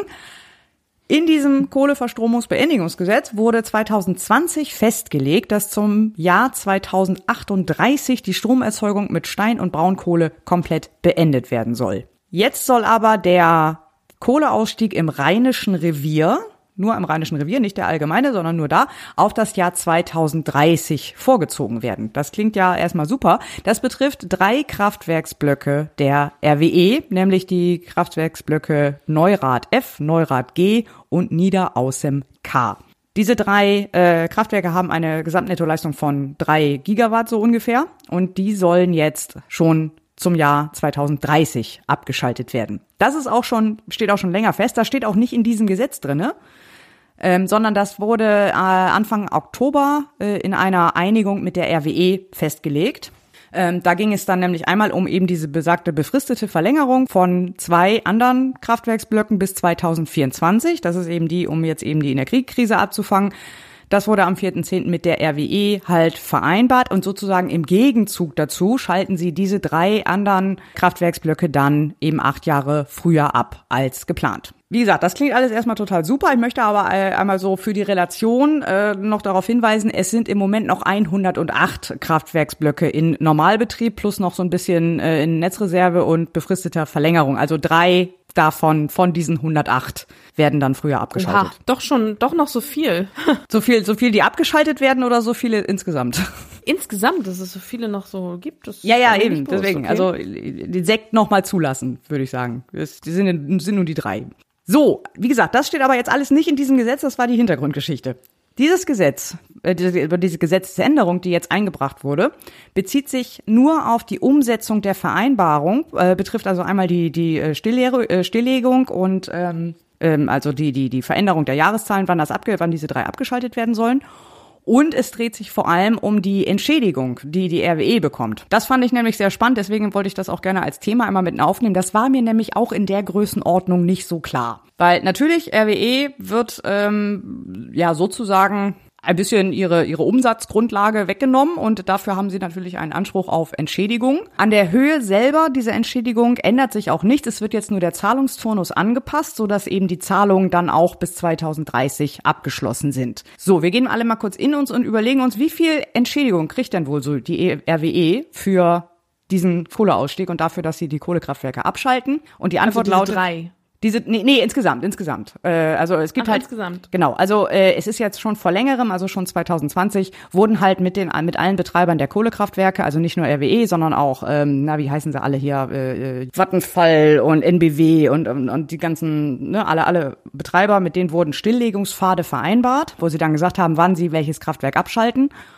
Und äh, dafür haben sie dann eben Entschädigungen zugesprochen bekommen. Wie hoch die Entschädigungen der anderen sind, weiß ich nicht. Ich weiß jetzt nur die von der RWE. Die bekommen nämlich für die 16 Kraftwerke, die sie dann abschalten bis 2030 jetzt, bekommen sie insgesamt 2,6 Milliarden Euro. Oha. Genau. Äh, das ist also jetzt durch die Verkürzung des äh, Zahlungszeitraums ist dann ab 2024 die jährliche Rate 318 Millionen Euro. Und das war so ein Moment, wo ich dachte, alter Verwalter. Weil wenn die RWE, wie gesagt, ich weiß nicht, wie viel Entschädigung die anderen so kriegen. Ich gehe aber fast davon aus, dass sich das in einer ähnlichen Größenordnung bewegen dürfte. So. Mehr oder weniger. Und wenn wir jetzt, wenn die RWE für 16 Kraftwerksblöcke im Stilllegungspfad 2,6 Milliarden kriegt, also 162 Millionen pro Kraftwerk, dann reden wir von 108, die jetzt äh, Kraftwerken, die jetzt noch in Betrieb sind, von irgendwas um die 18 Milliarden. Nur an Entschädigung. Krass, krass, krass. Das sind schon äh, ja, fand ist ich fand ich einen spannenden, fand ich einen spannenden Fakt. Ich wollte den einfach mal ähm, hier mit in die Sendung nehmen. Ja. ja, weiß ich jetzt ehrlich gesagt auch nicht so richtig, was ich davon halten soll. was Ja, soll das ist einfach so, falls man Also- sich mal fragt, wo eigentlich die Steuern so abbleiben. Ja, ja. Ja, ich meine gut, Also wie gesagt, sie haben halt einen Anspruch darauf. Also äh, ihnen wird halt, ja, im Grunde wird ihnen so ein bisschen ihr Geschäftsmodell weggenommen, so, äh, wenn man, wenn man so will, wenn man das mal aus, aus einer wirtschaftlichen Perspektive betrachtet. Und natürlich, wenn der Staat da so eingreift oder so, dann, dann muss er das irgendwie entschädigen. Das ist immer so. Also wenn du auch enteignet wirst, weil irgendwo eine Autobahn gebaut werden soll oder was auch immer, oder, Krab- oder äh, äh, Steinkohle abgebaut werden soll, da wo dein Dorf steht, ist ja auch mal so ein rein hypothetisches Beispiel, ähm, dann musst du halt, dann wirst du halt entschädigt. Also dann kriegst du halt irgendwie eine Entschädigung.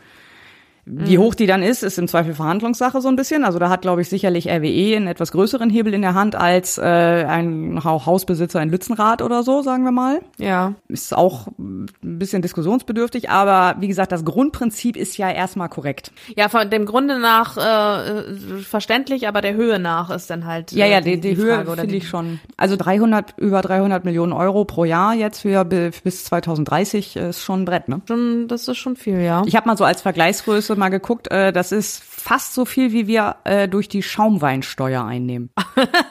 Die gute alte Die Schaumweinsteuer. gute alte Schaumweinsteuer, genau, die sind so 370 Milliarden, also ein bisschen mehr, aber äh, so ist so in die Millionen meinst du? Millionen, ja, ja, ja, genau. Also ist ja, nicht so viel. Nicht Milliarden. Nein, Mil Ja. äh, nein, Millionen, Millionen, nicht Milliarden. Äh, Die, die, die jährliche Rate 318 Millionen beziehungsweise 374 Millionen Einnahmen durch Schaumweinsteuer. Schaumweinsteuer, ja. Ja. Ja, dann haben sie wenigstens einen Topf, woraus sie es bezahlen können, ne?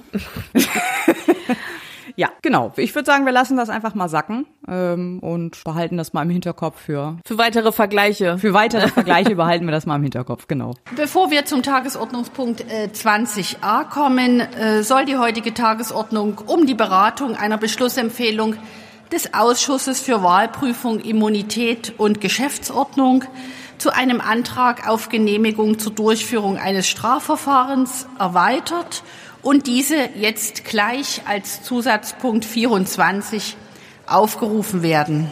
Ja, es wurde mal wieder eine Immunität aufgehoben. Rate mal von wem. Wir brauchen einen Jingle. Wir brauchen unbedingt einen Jingle. Und zwar äh, hat der Bundestag einstimmig am Donnerstag, den 10. November, die Durchführung eines Strafverfahrens gegen den Abgeordneten Martin Erwin Renner von der AfD genehmigt. Laut Weltinformation ähm, hat wohl ein Ladenbe hat er soll er wohl einen Ladenbesitzer beleidigt haben, nachdem dieser ihn äh, zum Tragen einer Maske aufgefordert hat. Oh, Karen. Äh, ja. Und äh, das Witzige ist, es ist noch nicht mal das erste Mal, dass Renners Immunität aufgehoben wurde. Im Dezember 2017 äh, wurde das schon mal äh, ge- getan, äh, kurz nach ähm, seinem erstmaligen Einzug in den Bundestag. Damals hat die Staatsanwalt Bochum äh, ihm vorgeworfen, durch die Teilnahme an einer nicht angemeldeten Demonstration gegen das Versammlungsgesetz verstoßen zu haben. War bestimmt eine Pegida oder und äh, das Verfahren wurde dann später gegen Zahlung einer Geldbuße an eine gemeinnützige Einrichtung eingestellt. Und jetzt hat er halt jemanden äh, beleidigt oder soll jemanden beleidigt. Es gilt ja die Unschuldsvermutung, ne? Es soll, er soll jemanden beleidigt haben. Und äh, das ist eben ein Tra- Straftatbestand und deswegen muss ein äh, ist ein Strafverfahren eingeleitet worden. Ja. Okay. Ja, das ist seit, äh, nochmal hier äh, äh, ein bisschen Statistik, das ist seit 2021 der fünfte AfD-Abgeordnete, dessen Immunität aufgehoben wurde. Und ähm, ich habe nochmal bei Wikipedia geguckt. Also Immunität aufheben in, äh, in Leg Legislaturperioden ist schon öfter vorgekommen. Das ist jetzt nicht so eine Sache ähm, nur dieses äh, dieser Legislaturperiode. Aber jetzt mal zum Vergleich. Also in der 17. wurde das in, also 17. Legislaturperiode wurde in neun Fällen die aufgehoben, mit der 18. in vier. Und jetzt kommt's in der 19., also die von 2017 bis 21, in 25 Fällen. Jetzt lass uns doch noch mal überlegen, was war denn noch mal neu ab 2017? Ja, der Einzug der AfD in den Bundestag. Stimmt ja.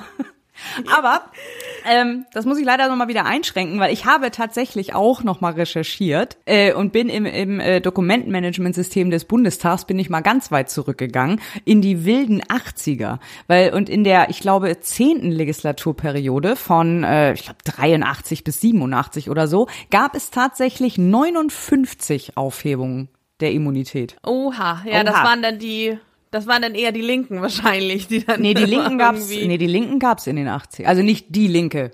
Die Partei Die Linke, Nein, so wie jetzt, aber die, die, gab's noch die nicht. linke Ideologie.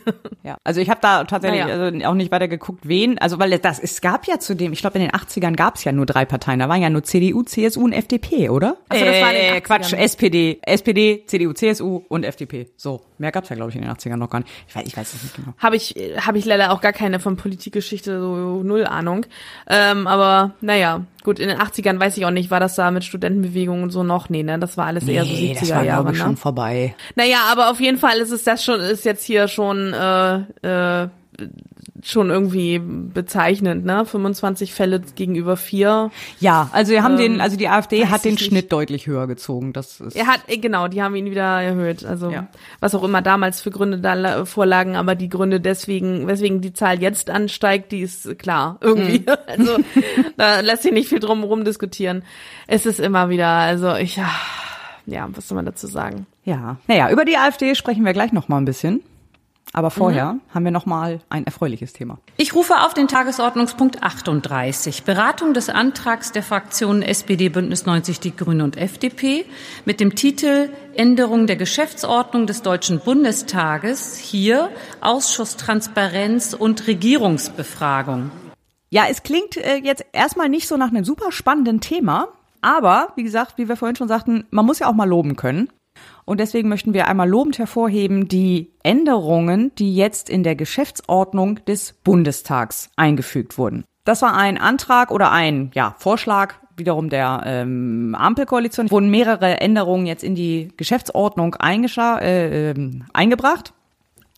Ähm, die Geschäftsordnung des Bundestags ist halt ja im Prinzip die ja die Hausordnung, also die die das Dokument, wo geregelt ist, wie in der Arbeit des Bundestags Dinge zu passieren haben, wie die Plenarsitzungen stattzufinden haben, wie die Ausschuss Ausschusssitzungen stattzufinden haben, welches Format irgendwelche Dokumente haben müssen, wie wann was passiert, was es für Fristen gibt und so weiter. Das ist alles eben in dieser Geschäftsordnung geregelt.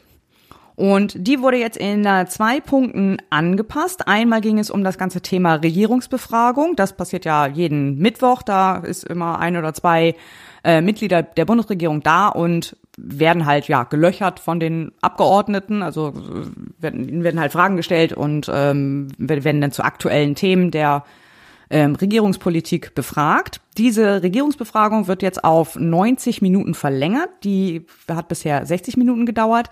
Die anschließende Fragestunde, wo es dann um allgemeine andere Themen geht, äh, die aber im Wesentlichen genauso funktioniert, die wird dafür auf 45 Minuten verkürzt. Also es wird äh, ein größerer Schwerpunkt auf die Regierungsbefragung gesetzt. Die Regierung wird dann auch verpflichtet, sozusagen immer zwei Regierungsmitglieder dann zu dieser Befragung zu schicken, so dass auch immer jemand da ist und dass die sich dann da irgendwie abwechseln sollen.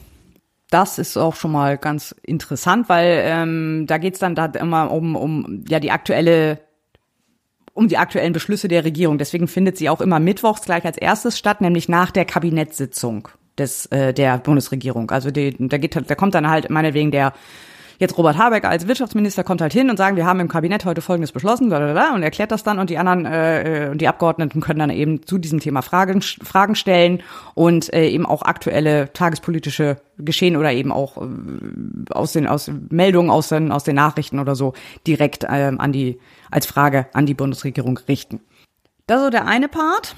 Ähm, dann zum Thema öffentliche Anhörungen wurden einige Sachen geändert. Und zwar wurde jetzt festgelegt, dass öffentliche Anhörungen grundsätzlich gestreamt werden sollen.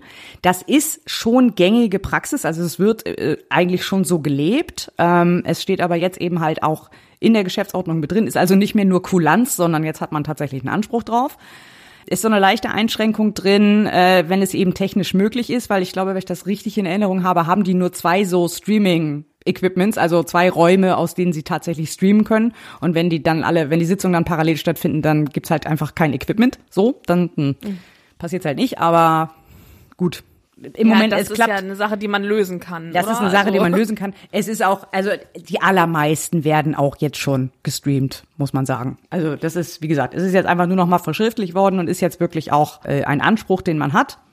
Es wird aber in der Praxis eigentlich jetzt auch schon gelegt. Es ist sehr, sehr selten, dass mal eine äh, öffentliche Anhörung nicht als Aufzeichnung verfügbar ist. Habe ich jetzt in dieser Legislaturperiode zum Beispiel noch nicht gehabt. So, dann finde ich aber auch einen interessanten Punkt. Ähm, es soll gekennzeichnet werden bei diesen öffentlichen Anhörungen, welche Fraktion welchen Sachverständigen eingeladen hat. Das muss man derzeit immer mühsam googeln ob oder ähm, äh, irgendjemand, ob ein Sachverständiger irgendeine Partei-Affiliation zu irgendeiner Fraktion hat ähm, oder nicht, oder ob das jemand ist, der sich tatsächlich auskennt. So, äh, das wird dann zukünftig, ähm, wird dann eben, steht das dann eben schon in der Tagesordnung mit dabei. Das finde ich ganz praktisch, so für meine persönliche Arbeit. Ja, also dann muss man nur noch googeln, was das für ein für was da ein Hintergrund ist der der Sachverständigen, ne? Dann weiß man zumindest schon mal, wer den eingeladen hat und dann kann man kann man Google muss man nur noch googeln, wer äh, was da für ein Hintergrund ist, ne? Ja, ja, genau. Beziehungsweise bei einigen weiß man gleich, braucht man nicht googeln, weil der redet eh nur Quatsch. ja. So.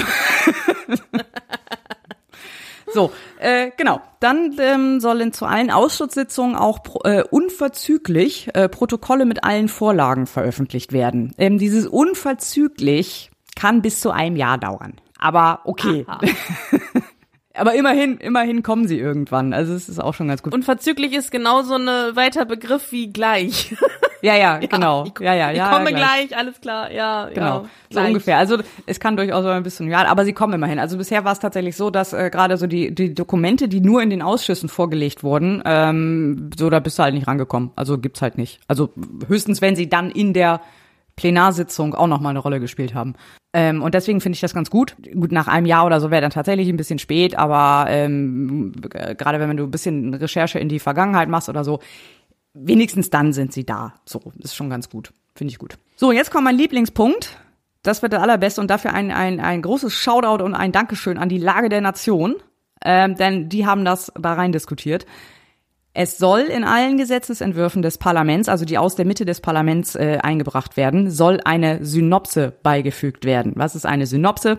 Das ist eine tabellarische Gegenüberstellung des alten Gesetzes mit dem neuen Gesetz. Also da hast du äh, auf der einen Seite hast du das Gesetz in der jetzigen Formulierung, dann hast du das, was jetzt geändert werden soll, und das ist dann irgendwie zum Beispiel fett hervorgehoben, so dass du eben nicht mehr, was wir vorhin ähm, gesagt haben, dass du eben nicht mehr diese diese diese äh, Änderungsbefehl Wüsten hast, wo Änderung auf Änderung auf Änderung und dann wird hier nochmal das Komma gesetzt und dann wird hier die Angabe 5 durch 10 ersetzt und das Wort und durch oder, sondern du hast einfach den Text des Gesetzes, wie er vorher war und wie er danach sein soll. Das erleichtert uns die Arbeit hier massiv und das ist äh, ganz wichtige Geschichte. Finde ich super, dass das kommt. Ähm, hat hoffentlich dann auch Auswirkungen auf die Gesetzentwürfe, die aus der Bundesregierung kommen. Für die greift es jetzt nicht, also es greift jetzt im Moment nur für die, die aus, dem, aus der Mitte des Parlaments kommen, also von der, von der Ampelkoalition zum Beispiel direkt eingebracht werden, was ja auch relativ häufig vorkommt. Aber einerseits macht es halt dann natürlich diese Formulierungshilfen, was ja, ne, also wenn die Bundesregierung kein selber äh, keinen Gesetzentwurf selber macht, sondern der Fraktion eine Formulierungshilfe gibt. Ich hoffe, man hat die Anführungszeichen gehört. Das funktioniert dann natürlich nicht, weil die Fraktion muss dann eine Synopse schreiben und ich glaube, da haben die dann keinen Bock drauf, sondern sagen dann auch der Bundesregierung, ja, mach die bitte auch. Könnte ja. ich mir vorstellen.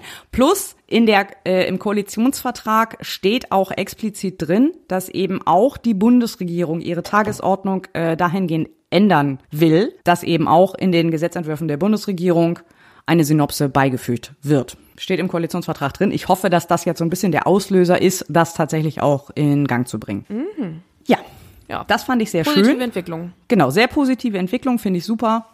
Und ich freue mich schon auf die Gesetzentwürfe, die jetzt demnächst kommen, weil die äh, Änderung ist jetzt in Kraft, glaube ich, sogar schon. Also das heißt, die nächsten, die äh, aus dem Parlament kommen an Gesetzentwürfen, die müssten dann diese Synopse auch bekommen. Ja, cool. Sehr schön, ich bin begeistert. Ich rufe nun auf den Zusatzpunkt 16, die Beratung der dritten Beschlussempfehlung des Ausschusses für Wahlprüfung, Immunität und Geschäftsordnung zu den Einsprüchen anlässlich der Wahl zum 20. Deutschen Bundestag am 26. September 2021. Die Bundestagswahl vom 26. September 2021 wird in 431 Berliner Wahllokalen wiederholt. Die Landtagswahl ja übrigens auch. Aber das ist jetzt nicht Thema äh, oder jetzt nicht äh, hier bei mir in meinem äh, in diesem Passus Thema, sondern weil es eben Landtagswahl ist, ist das ja nichts, was jetzt ähm, durch den Bundeswahlleiter oder so ein, als Einspruch erhoben wurde, sondern es geht hier jetzt erstmal nur um die Bundestagswahl. Ähm, ja, das war ja auch, ist auch in den Medien schon ähm, breit besprochen worden. Ähm, wir hatten dazu auch schon ja diverse Male berichtet. Es gab äh, den Einspruch des Bundeswahlleiters und weitere diverse Einsprüche. Die die jetzt zur Beschlussfassung vorgelegten Entscheidungen betreffen 1713 Wahleinsprüche. Das fand ich echt krass. also, ja, das ist echt viel. Und ähm, formal hatte der Wahlprüfungsausschuss, der ja schon getagt hatte, worüber wir auch schon gesprochen haben, nur den Einspruch des Bundeswahlleiters mündlich verhandelt. Da aber in der Verhandlung das gesamte Berliner Wahlgeschehen ähm, Eingang fand, wurde diese mündliche Verhandlung auf die anderen Einsprüche übertragen. Das darf man wohl machen.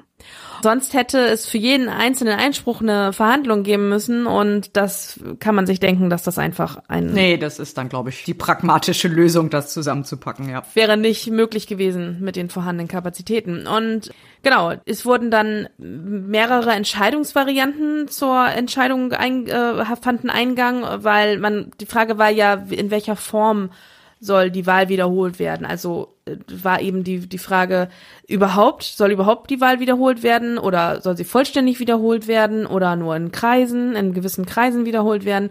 Und man hat sich jetzt dann entschieden, die Wiederholung in den Wahlbezirken mit nachgewiesenen Vorfällen in allen Berliner Wahlkreisen also nicht nur die vom Bundeswahlleiter angegriffenen, sondern eben in allen Berliner Wahlkreisen, die an die Vorfälle hatten. Und ähm, es handelt sich dabei sowohl um die Erst- als auch um die Zweitstimme, die wiederholt wird.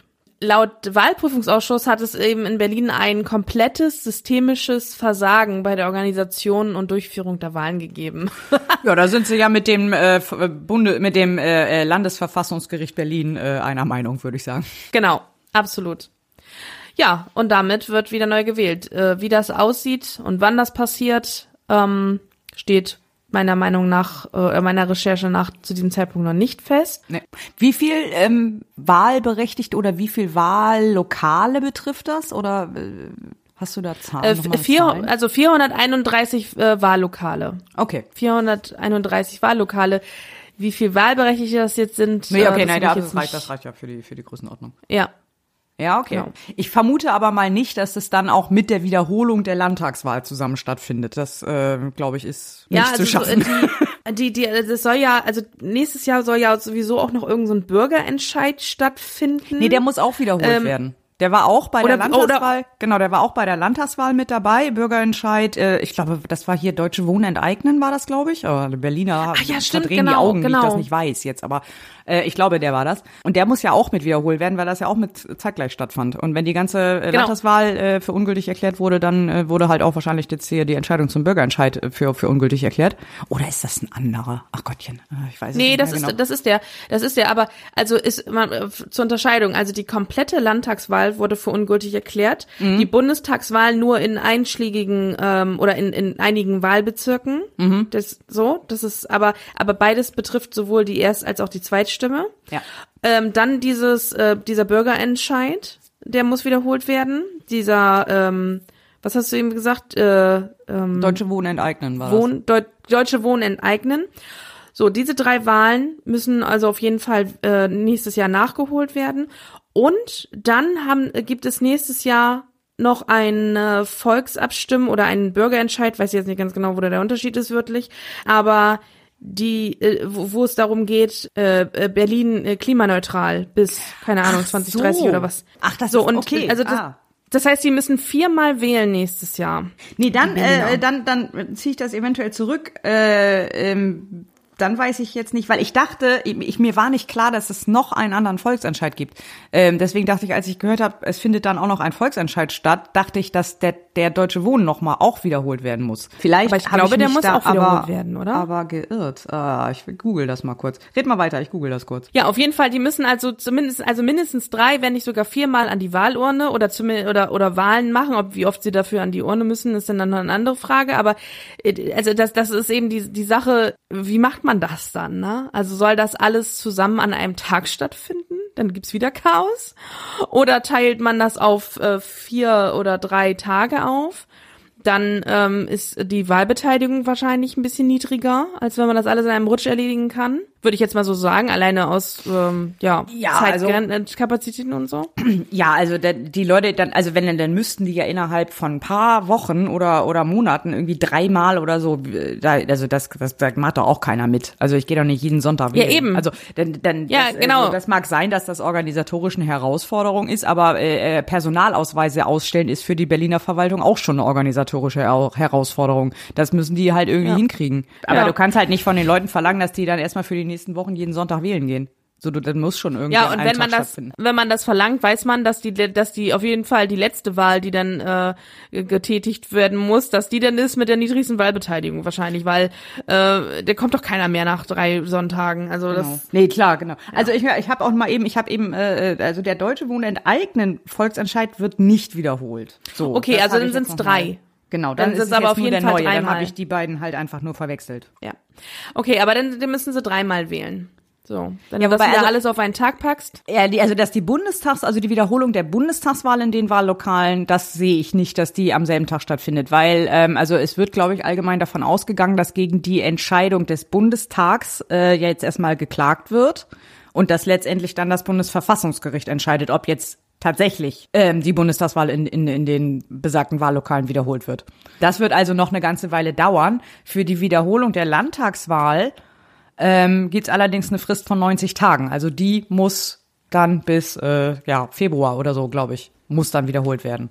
Ähm, also ich denke nicht, also äh, idealerweise packen sie dann eben diesen Volksentscheid, diesen Klimavolksentscheid mit der Wiederholung der Landtagswahl zusammen. Andernfalls müssten sie sich den Vorwurf gefallen lassen, dass sie äh, diesen Volksentscheid quasi bewusst sabotiert haben, wenn sie ihn auf einen anderen Tag oder Ja. auf eine Woche später packen oder zwei Wochen später, weil dann ist Ja. wirklich davon auszugehen, dass dann da kaum, also sich deutlich weniger Leute aufraffen als dann äh, zu der Landtagswahl.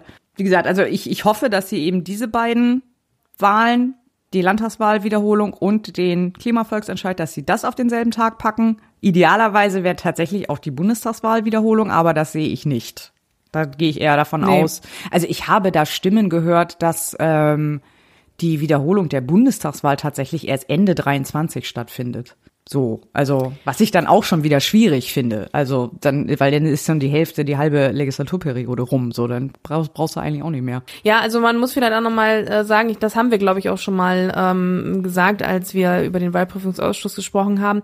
Es geht hier jetzt ja nicht grundsätzlich um, äh, wer bildet die Koalition oder Nein, sind nein, die nein, nein. regierenden Parteien irgendwie angreifbar in ihrer äh, in ihrer äh, Regierungsfähigkeit, weil irgendwie sie nicht mehr die Stimmenmehrheit kriegen würden oder so. Das ist ja, das ist, geht ja hier um um einzelne Sitze. Ne? Ja, ja. Muss man ja so Der sagen. einen. Also ich glaube, Und- es geht maximal Genau. um einen Sitz mehr oder weniger, der sich eventuell noch gibt. Ja, so von daher ist es vielleicht vertretbar, wenn das äh, so so ja, wenn wenn das dann irgendwie nicht jetzt äh, ganz kurzfristig passiert, aber auf der anderen Seite muss man einfach auch sagen, dieses dieses hohe Gut der Wahlen, der freien Wahlen, das muss halt auch korrekt ablaufen. Ja, ja. Und es kann dann irgendwo nicht sein, dass dann irgendwie die Legislaturperiode schon fast vorbei ist und dann erst der Fehler behoben wird.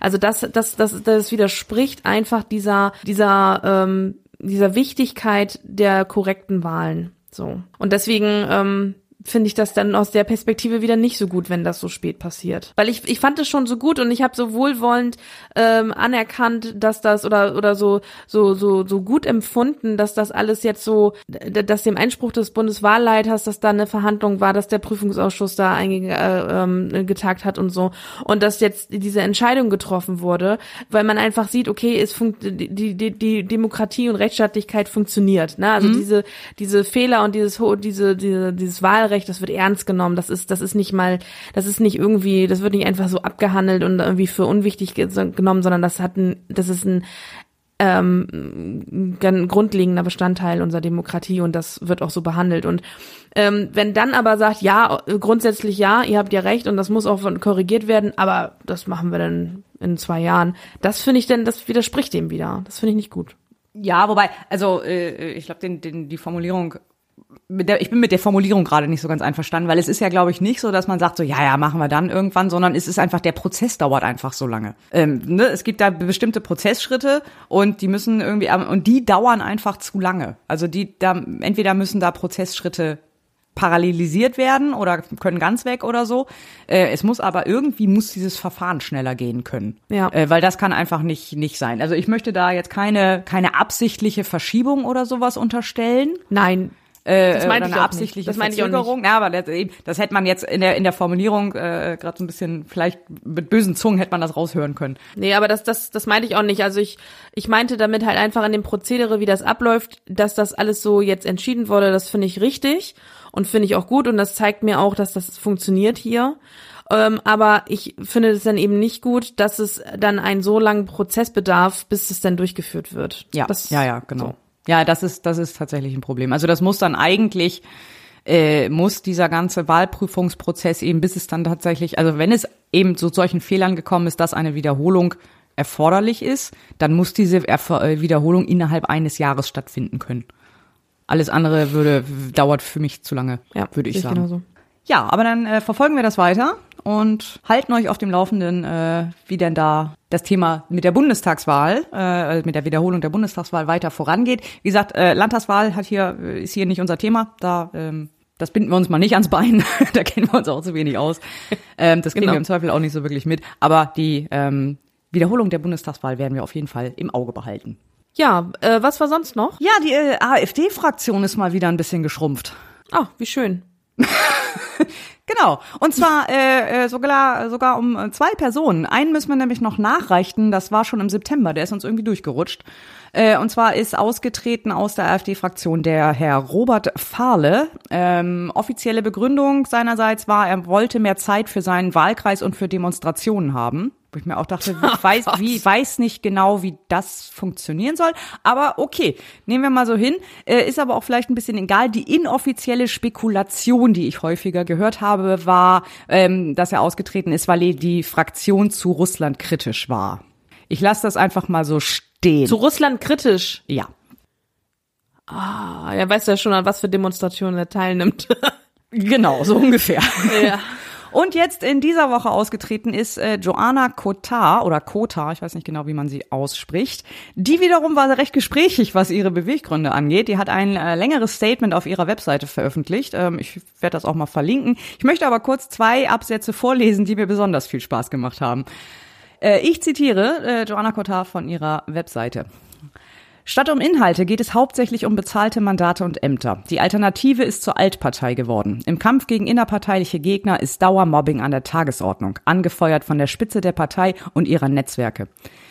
Der Kampf um ein besseres Deutschland ist in den Hintergrund gerückt. Anstand spielt in den korrupten Netzwerk innerhalb der Partei keine Rolle mehr. Und dann später weiter.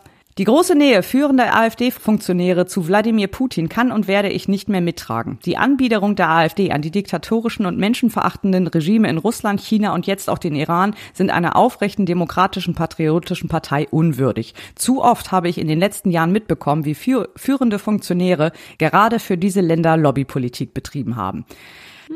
Liebe Frau Kotar, es könnte eventuell daran liegen, dass du nicht in einer aufgerechten demokratischen Partei warst, aber äh, ist nur meine Meinung. Ja, wenigstens hat es jetzt anscheinend bemerkt. Vielleicht genau. Aber das ist ja auch witzig. Der eine ist ausgetreten, weil zu viel Russlandkritik und die andere ist für zu wenig Russlandkritik ausgestiegen, ausgestiegen sozusagen. Ja, ja, genau. Das sind so diese üblichen Fliehkräfte am rechten Ja. Rand, weißt du, die werden dann, sie hauen einfach zu allen Seiten, äh, äh, äh, fliegen da so Leute raus. das ist echt äh, lustig. So, ja, damit ist die AfD-Fraktion jetzt also um äh, fünf Personen geschrumpft, fehlen noch 79. Und damit kommen wir zu den restlichen Gesetzen, die in den letzten beiden Sitzungswochen in zweiter und dritter Lesung verabschiedet wurden und die jetzt demnächst in Kraft treten. Ähm, die haben wir uns wie immer nicht, nicht besonders intensiv angeguckt, aber wir stellen einmal kurz in zwei, drei Sätzen dar, worum es da grob geht. Wenn ihr mehr dazu wissen wollt, findet ihr die Links alle in den Show Notes. Ja, zum einen gab es die Änderung des Atomgesetzes, war ja auch groß in den Medien vertreten. Äh, Da ging es äh, oder da geht es darum, dass äh, Laufzeiten für die letzten drei aktiven Atomkraftwerke in Deutschland, Emsland, Isar 2 und Neckar-Westheim 2, um dreieinhalb Monate bis zum 15. April verlängert werden. Ähm, ja, bekannt ist da, dass äh, die CDU eine Verlängerung bis 24 wollte und äh, die AfD wollte komplett äh, de- bei der Atomkraft bleiben. Die Anträge wurden alle abgelehnt. Aber ja, drei Monate länger laufen diese ähm, Kraftwerke jetzt. Äh, dazu gab es übrigens Anhörungen und Petitionen. Das fand ich auch ganz interessant. Also da sind auch Petitionen eingegangen. Und ja, es hat also einen, einen ganzen längeren Prozess äh, gehabt, das ganze Thema. Und ähm, ja, soll, das Ganze soll einen positiven Beitrag zur Energieversorgungssicherheit und zur Leistungsbilanz und Netzsicherheit leisten. Ja, und dann gab es ein äh, Gesetz zu dem Fakultativprotokoll vom 10. Dezember 2008 zum Internationalen Pakt vom 19. Dezember 1966 über wirtschaftliche, soziale und kulturelle Rechte.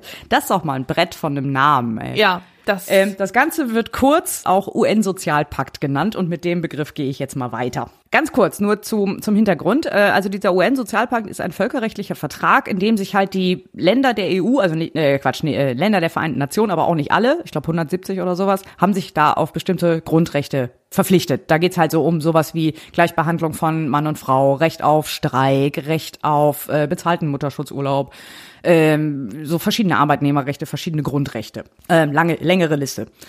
Diesem völkerrechtlichen Vertrag ist Deutschland auch vor einer ganzen Weile schon beigetreten, also ich glaube auch schon irgendwann in den 70ern oder sowas.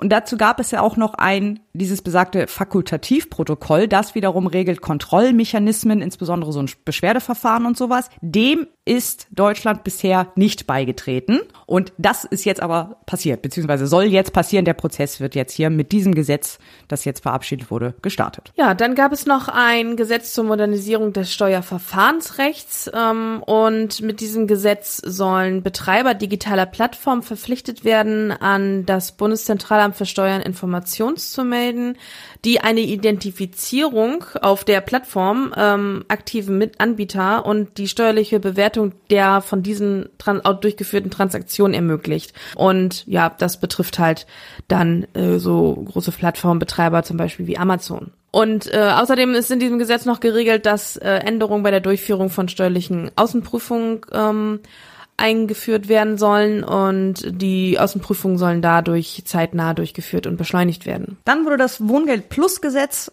äh, in zweiter, dritter Lesung verabschiedet. Darüber hatten wir in der letzten Folge auch schon mal kurz gesprochen. Und damit kann das also wie geplant zum 1. Januar in Kraft treten. Genauso ge darüber gesprochen über, hatten wir schon mal über dieses Gesetz, Inflationsausgleichsgesetz, und zwar in der 13. Folge, als es in der ersten Lesung war. Ist jetzt beschlossen worden. Ähm, da drin enthalten sind hauptsächlich äh, Erhöhung des Grundfreibetrags, des Kinderfreibetrags und des Kindergelds.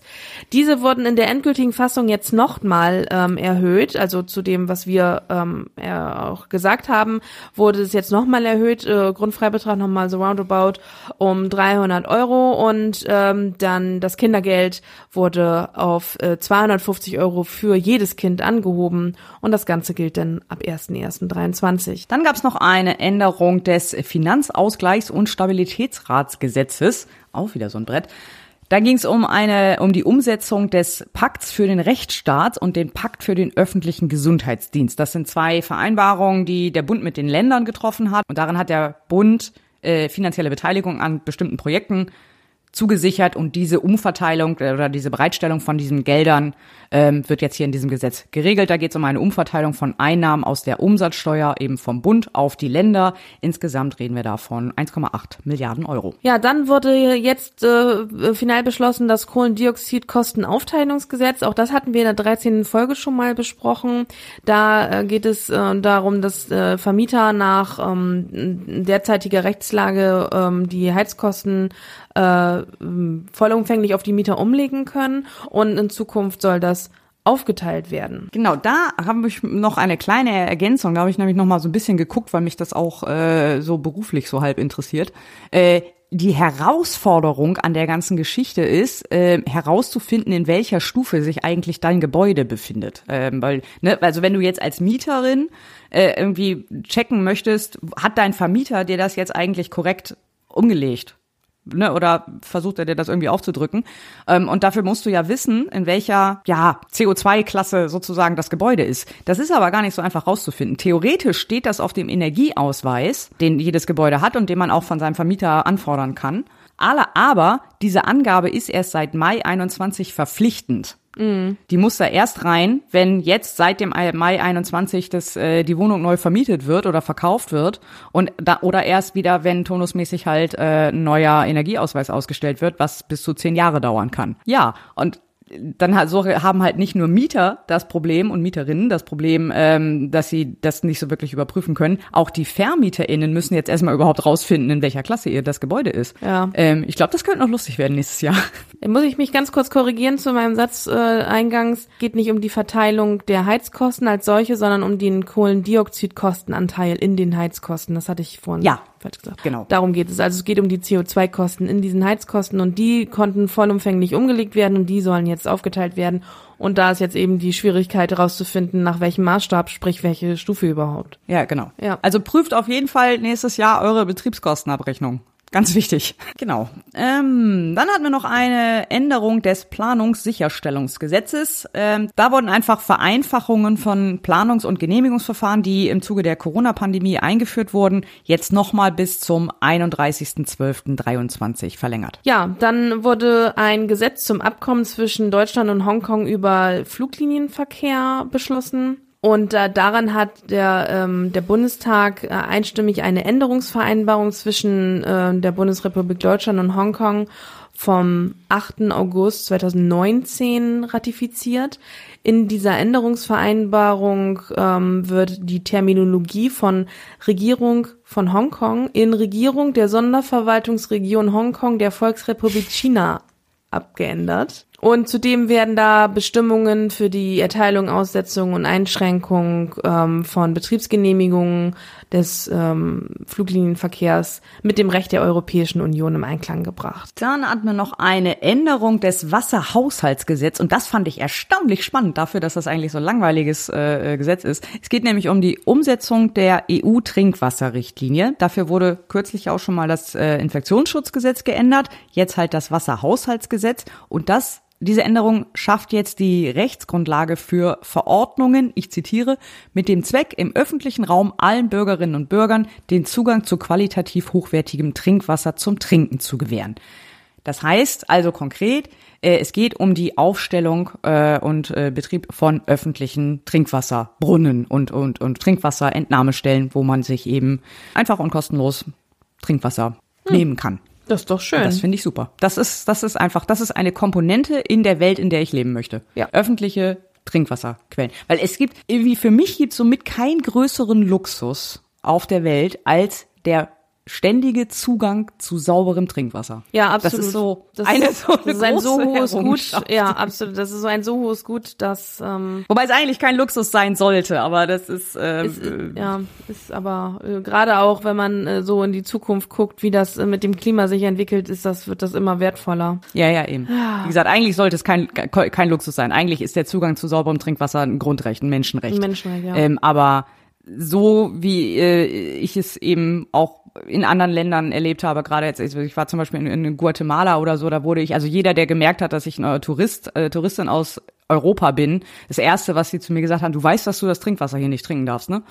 Es hatte sich worum gesprochen, dass das in Europa eher gängig ist und alle so, du darfst es nicht trinken, auf keinen Fall. Und das ist irgendwie, das, das äh, dachte ich irgendwie, kam dann so wieder und dachte so, Alter, ja, ich frisches Trinkwasser, einfach so aus der Ja, Leitung. alleine, dass Der du dir, du kannst dir einfach in eine Glasflasche Wasser ein aus der Leitung einfüllen und dann nach Belieben da irgendwie ein bisschen Kohlensäure reinpumpen oder es auch einfach so trinken. Also das ist einfach, Ja. wie, wie, wie, wie cool ist das? Also ich bin auch, ich bin auch leidenschaftlicher Leitungswassertrinker. Also es ist echt total, es ist wirklich Mhm. äh, echt, ähm, da kann man echt dankbar für sein oder, oder ja, sollte man für dieses hohe Gut, dass wir da immer Zugang, dass wir da Zugang zu haben, sollte man echt dankbar sein. In Relation Obwohl es zu ein Menschenrecht ist eigentlich. Ja, aber in Relation zu der tatsächlich zu der Wirklichkeit in anderen Ländern ist das einfach wirklich, ja. Eben. Genau. Mhm. Deswegen auch das super Gesetz. Ja, dann gab's noch eine Änderung des Bundesfernstraßenmautgesetz und das ist schon die fünfte Novelle des Ganzen und das bedeutet höhere Mautgebühren für den Lkw-Verkehr ab 1.1.23. Äh, dieses Gesetz wurde an die Richtlinie angepasst, die das Europäische Parlament und der Rat am 24. Februar 22 verabschiedet hatte. Also war jetzt eine notwendige Ratifizierung. Und wir hatten noch eine weitere Änderung des Energiesicherungsgesetzes. Da ging es darum, Regelungen zur Entschädigung und zum Härteausgleich äh, an die Rechtsprechung des Bundesverfassungsgerichts anzupassen. Da geht es vor allem um Regelungen zu äh, Enteignung an Erdöl, Erdölerzeugnissen, Gas und so weiter und so fort. Wenn dies, ich zitiere, zur Sicherung der Deckung des lebenswichtigen Bedarfs an Energie erforderlich ist. Spielt so ein bisschen in die Richtung, was wir vorhin schon hatten bei, bei dem Braunkohle-Thema. Ähm, wenn halt irgendwie eine Firma äh, oder jemand enteignet wird, muss der halt irgendwie entschädigt werden. Und das muss, wurde jetzt nochmal neu geregelt. Ja, und dann wurde das Haushaltsgesetz für 2023 und der Finanzplan 22 bis 26 am 22.11. beschlossen. Ja, damit ist der Haushalt dann auch verabschiedet. Sogar vor Beginn des Jahres. Ja, mit, mit, mit Schattenhaushalten. Natürlich, natürlich. Genau, dann wurden noch einige Gesetze in erster Lesung in die Ausschüsse überwiesen. Und zwar Erneuerbare Energien im Städtebaurecht, Änderung des Statistikregistergesetzes, Modernisierung des Bundesbaus, ein Gesetz zu digitalen Mitgliederversammlungen im Vereinsrecht, nochmal eine Version der CDU-CSU, dann die Änderung des Europawahlgesetzes. Ein Beschluss zu EU-Maßnahmen gegen Ungarn, zur Beschleunigung im Asylverfahren das Sanktionsdurchsetzungsgesetz 2, und die Energiepreispauschale für Studierende. Wir hatten ja schon ne, drüber äh, sinniert, äh, wo die eigentlich berücksichtigt werden. Das ist es jetzt. Mhm. Ah, okay. Gut, damit kommen wir zum Ausblick. Ähm, die nächste Folge erscheint voraussichtlich am 18.12., also direkt nach der letzten Sitzungswoche des Jahres. Die vorletzte Sitzungswoche startet jetzt direkt am äh, 30.11. und es ist wieder eine lange Liste jetzt schon in der Tagesordnung. Es ist, wir machen Aufräumwochen im Bundestag, glaube ich. Äh, es werden einige Sachen rausgekramt, die schon seit Monaten da irgendwo rumdümpeln und jetzt dann doch mal in die zweite, dritte Lesung kommen. Die vollständige Liste von denen, was jetzt kommt und was äh, auf der Tagesordnung schon steht, findet ihr wie immer auf parlamentsrevue.de in der Rubrik Parlaments Preview. Da haben wir euch alle markiert, die jetzt schon auf der Tagesordnung stehen. Einen kleinen Auszug präsentieren wir euch aber auch jetzt hier. Und zwar steht auf der Tagesordnung die Gaspreis- bzw. Strompreisbremse. Dann zur Energiepreispauschale für Studierende, zum Energiesteuer- und Stromsteuergesetz, dann äh, Änderung des Statistikregistergesetzes, das Sanktionsdurchgesetzungsgesetz 2, Mitbestimmung bei grenzüberschreitenden Umwandlungen, das Online-Gesetzbuch, diesmal hoffentlich wirklich, Unterbringung in Entziehungsanstalten, Gesetz zu Herkunftsnachweisen von Gas und anderen Energieträgern, das äh, Gesetz SIS 3, die achte Änderung des SGB 4, Änderung des Tierarzneimittelgesetzes, die Umsetzung der Richtlinie zur Vereinbarkeit von Familie und Beruf, Änderung des Regionalisierungsgesetzes, das Gesetz zur digitalen Mitgliederversammlung im Vereinsrecht. Und zwar diesmal die Version des Bundesrats, die Änderung im Aufenthaltsrecht und bei Asylverfahren, das Jahressteuergesetz 22, das Krankenhauspflegeentlastungsgesetz, das Kita-Qualitätsgesetz und noch so einige andere, die wir jetzt hier aber nicht mit aufgeführt haben, weil die Liste sonst äh, bis morgen dauert. Naja, nicht ganz, aber lange. Also ja, wir haben werden auf jeden Fall wieder einige Themen haben und äh, da sind da auch viele dann bei, die wir auch schon ähm, besprochen haben. Also wo wir dann vielleicht nur noch auf die Änderungen eingehen werden. Da fällt mir jetzt gerade das Jahressteuergesetz ein. Und ja, auf jeden Fall ein großer oder bunter Blumenstrauß an Dingen wieder dabei. Ja, ich bin äh, da auch sehr gespannt. Also ich bin auch vor allem sehr gespannt auf die Gaspreis- und Strompreisbremse, wie das denn jetzt funktionieren soll. Absolut, da, ja. So. Und ich vermisse aber tatsächlich noch ähm, das Thema Sterbehilfe. Ich war eigentlich der Meinung, dass das in diesem Jahr auch noch verabschiedet werden sollte. Aber hat wohl nicht geklappt. Jo, dann nächstes Schauen wir mal. Jahr. Vielleicht kommt's ja in der Dezemberwoche noch. Das ist jetzt nur, äh, das ist jetzt nur die Tagesordnung bisher von der jetzt kommenden äh, nächste Woche, ähm, also die Novemberwoche. Was dann im Dezember noch kommt, sehen wir dann. Ja, dann würde ich sagen, haben wir es wieder. Dann haben wir es wieder. Und wir bedanken uns fürs Zuhören und äh, wünschen eine wunderschöne Adventszeit und hören uns dann im nächsten Monat wieder. Genau. Wie gesagt, wenn ihr noch äh, Kommentare, Ergänzungen habt zu den Themen, wo ihr euch besser auskennt als wir, wie gesagt, das ist nicht besonders schwer, dann schreibt's gerne in die Kommentare. Abonniert uns vielleicht auf Mastodon. Ich glaube, auf Twitter lohnt vielleicht nicht mehr. Oder auch doch, müsst ihr selber, könnt ihr selber entscheiden. Ansonsten, wir hören uns wieder im Dezember. Sagen alles Gute. Bis dann und Seto. Liebe Kolleginnen und Kollegen, der Tag ist lang und man sitzt hier viel, das ist völlig klar, aber die Geräuschkulisse ist enorm. Also Sie merken das vielleicht gar nicht, aber wenn ich das mal so sagen darf, gerade so von dieser Seite, es kommen unglaublich laute ja, aber jetzt kommt es gerade von da. Wir haben uns hier gerade nochmal vergewissert, dass das so ist. Und die Zuschauerinnen und Zuschauer hören mehr Sie. Also das müssen sich nur klar machen und die wollen doch eigentlich auch die Redner hören.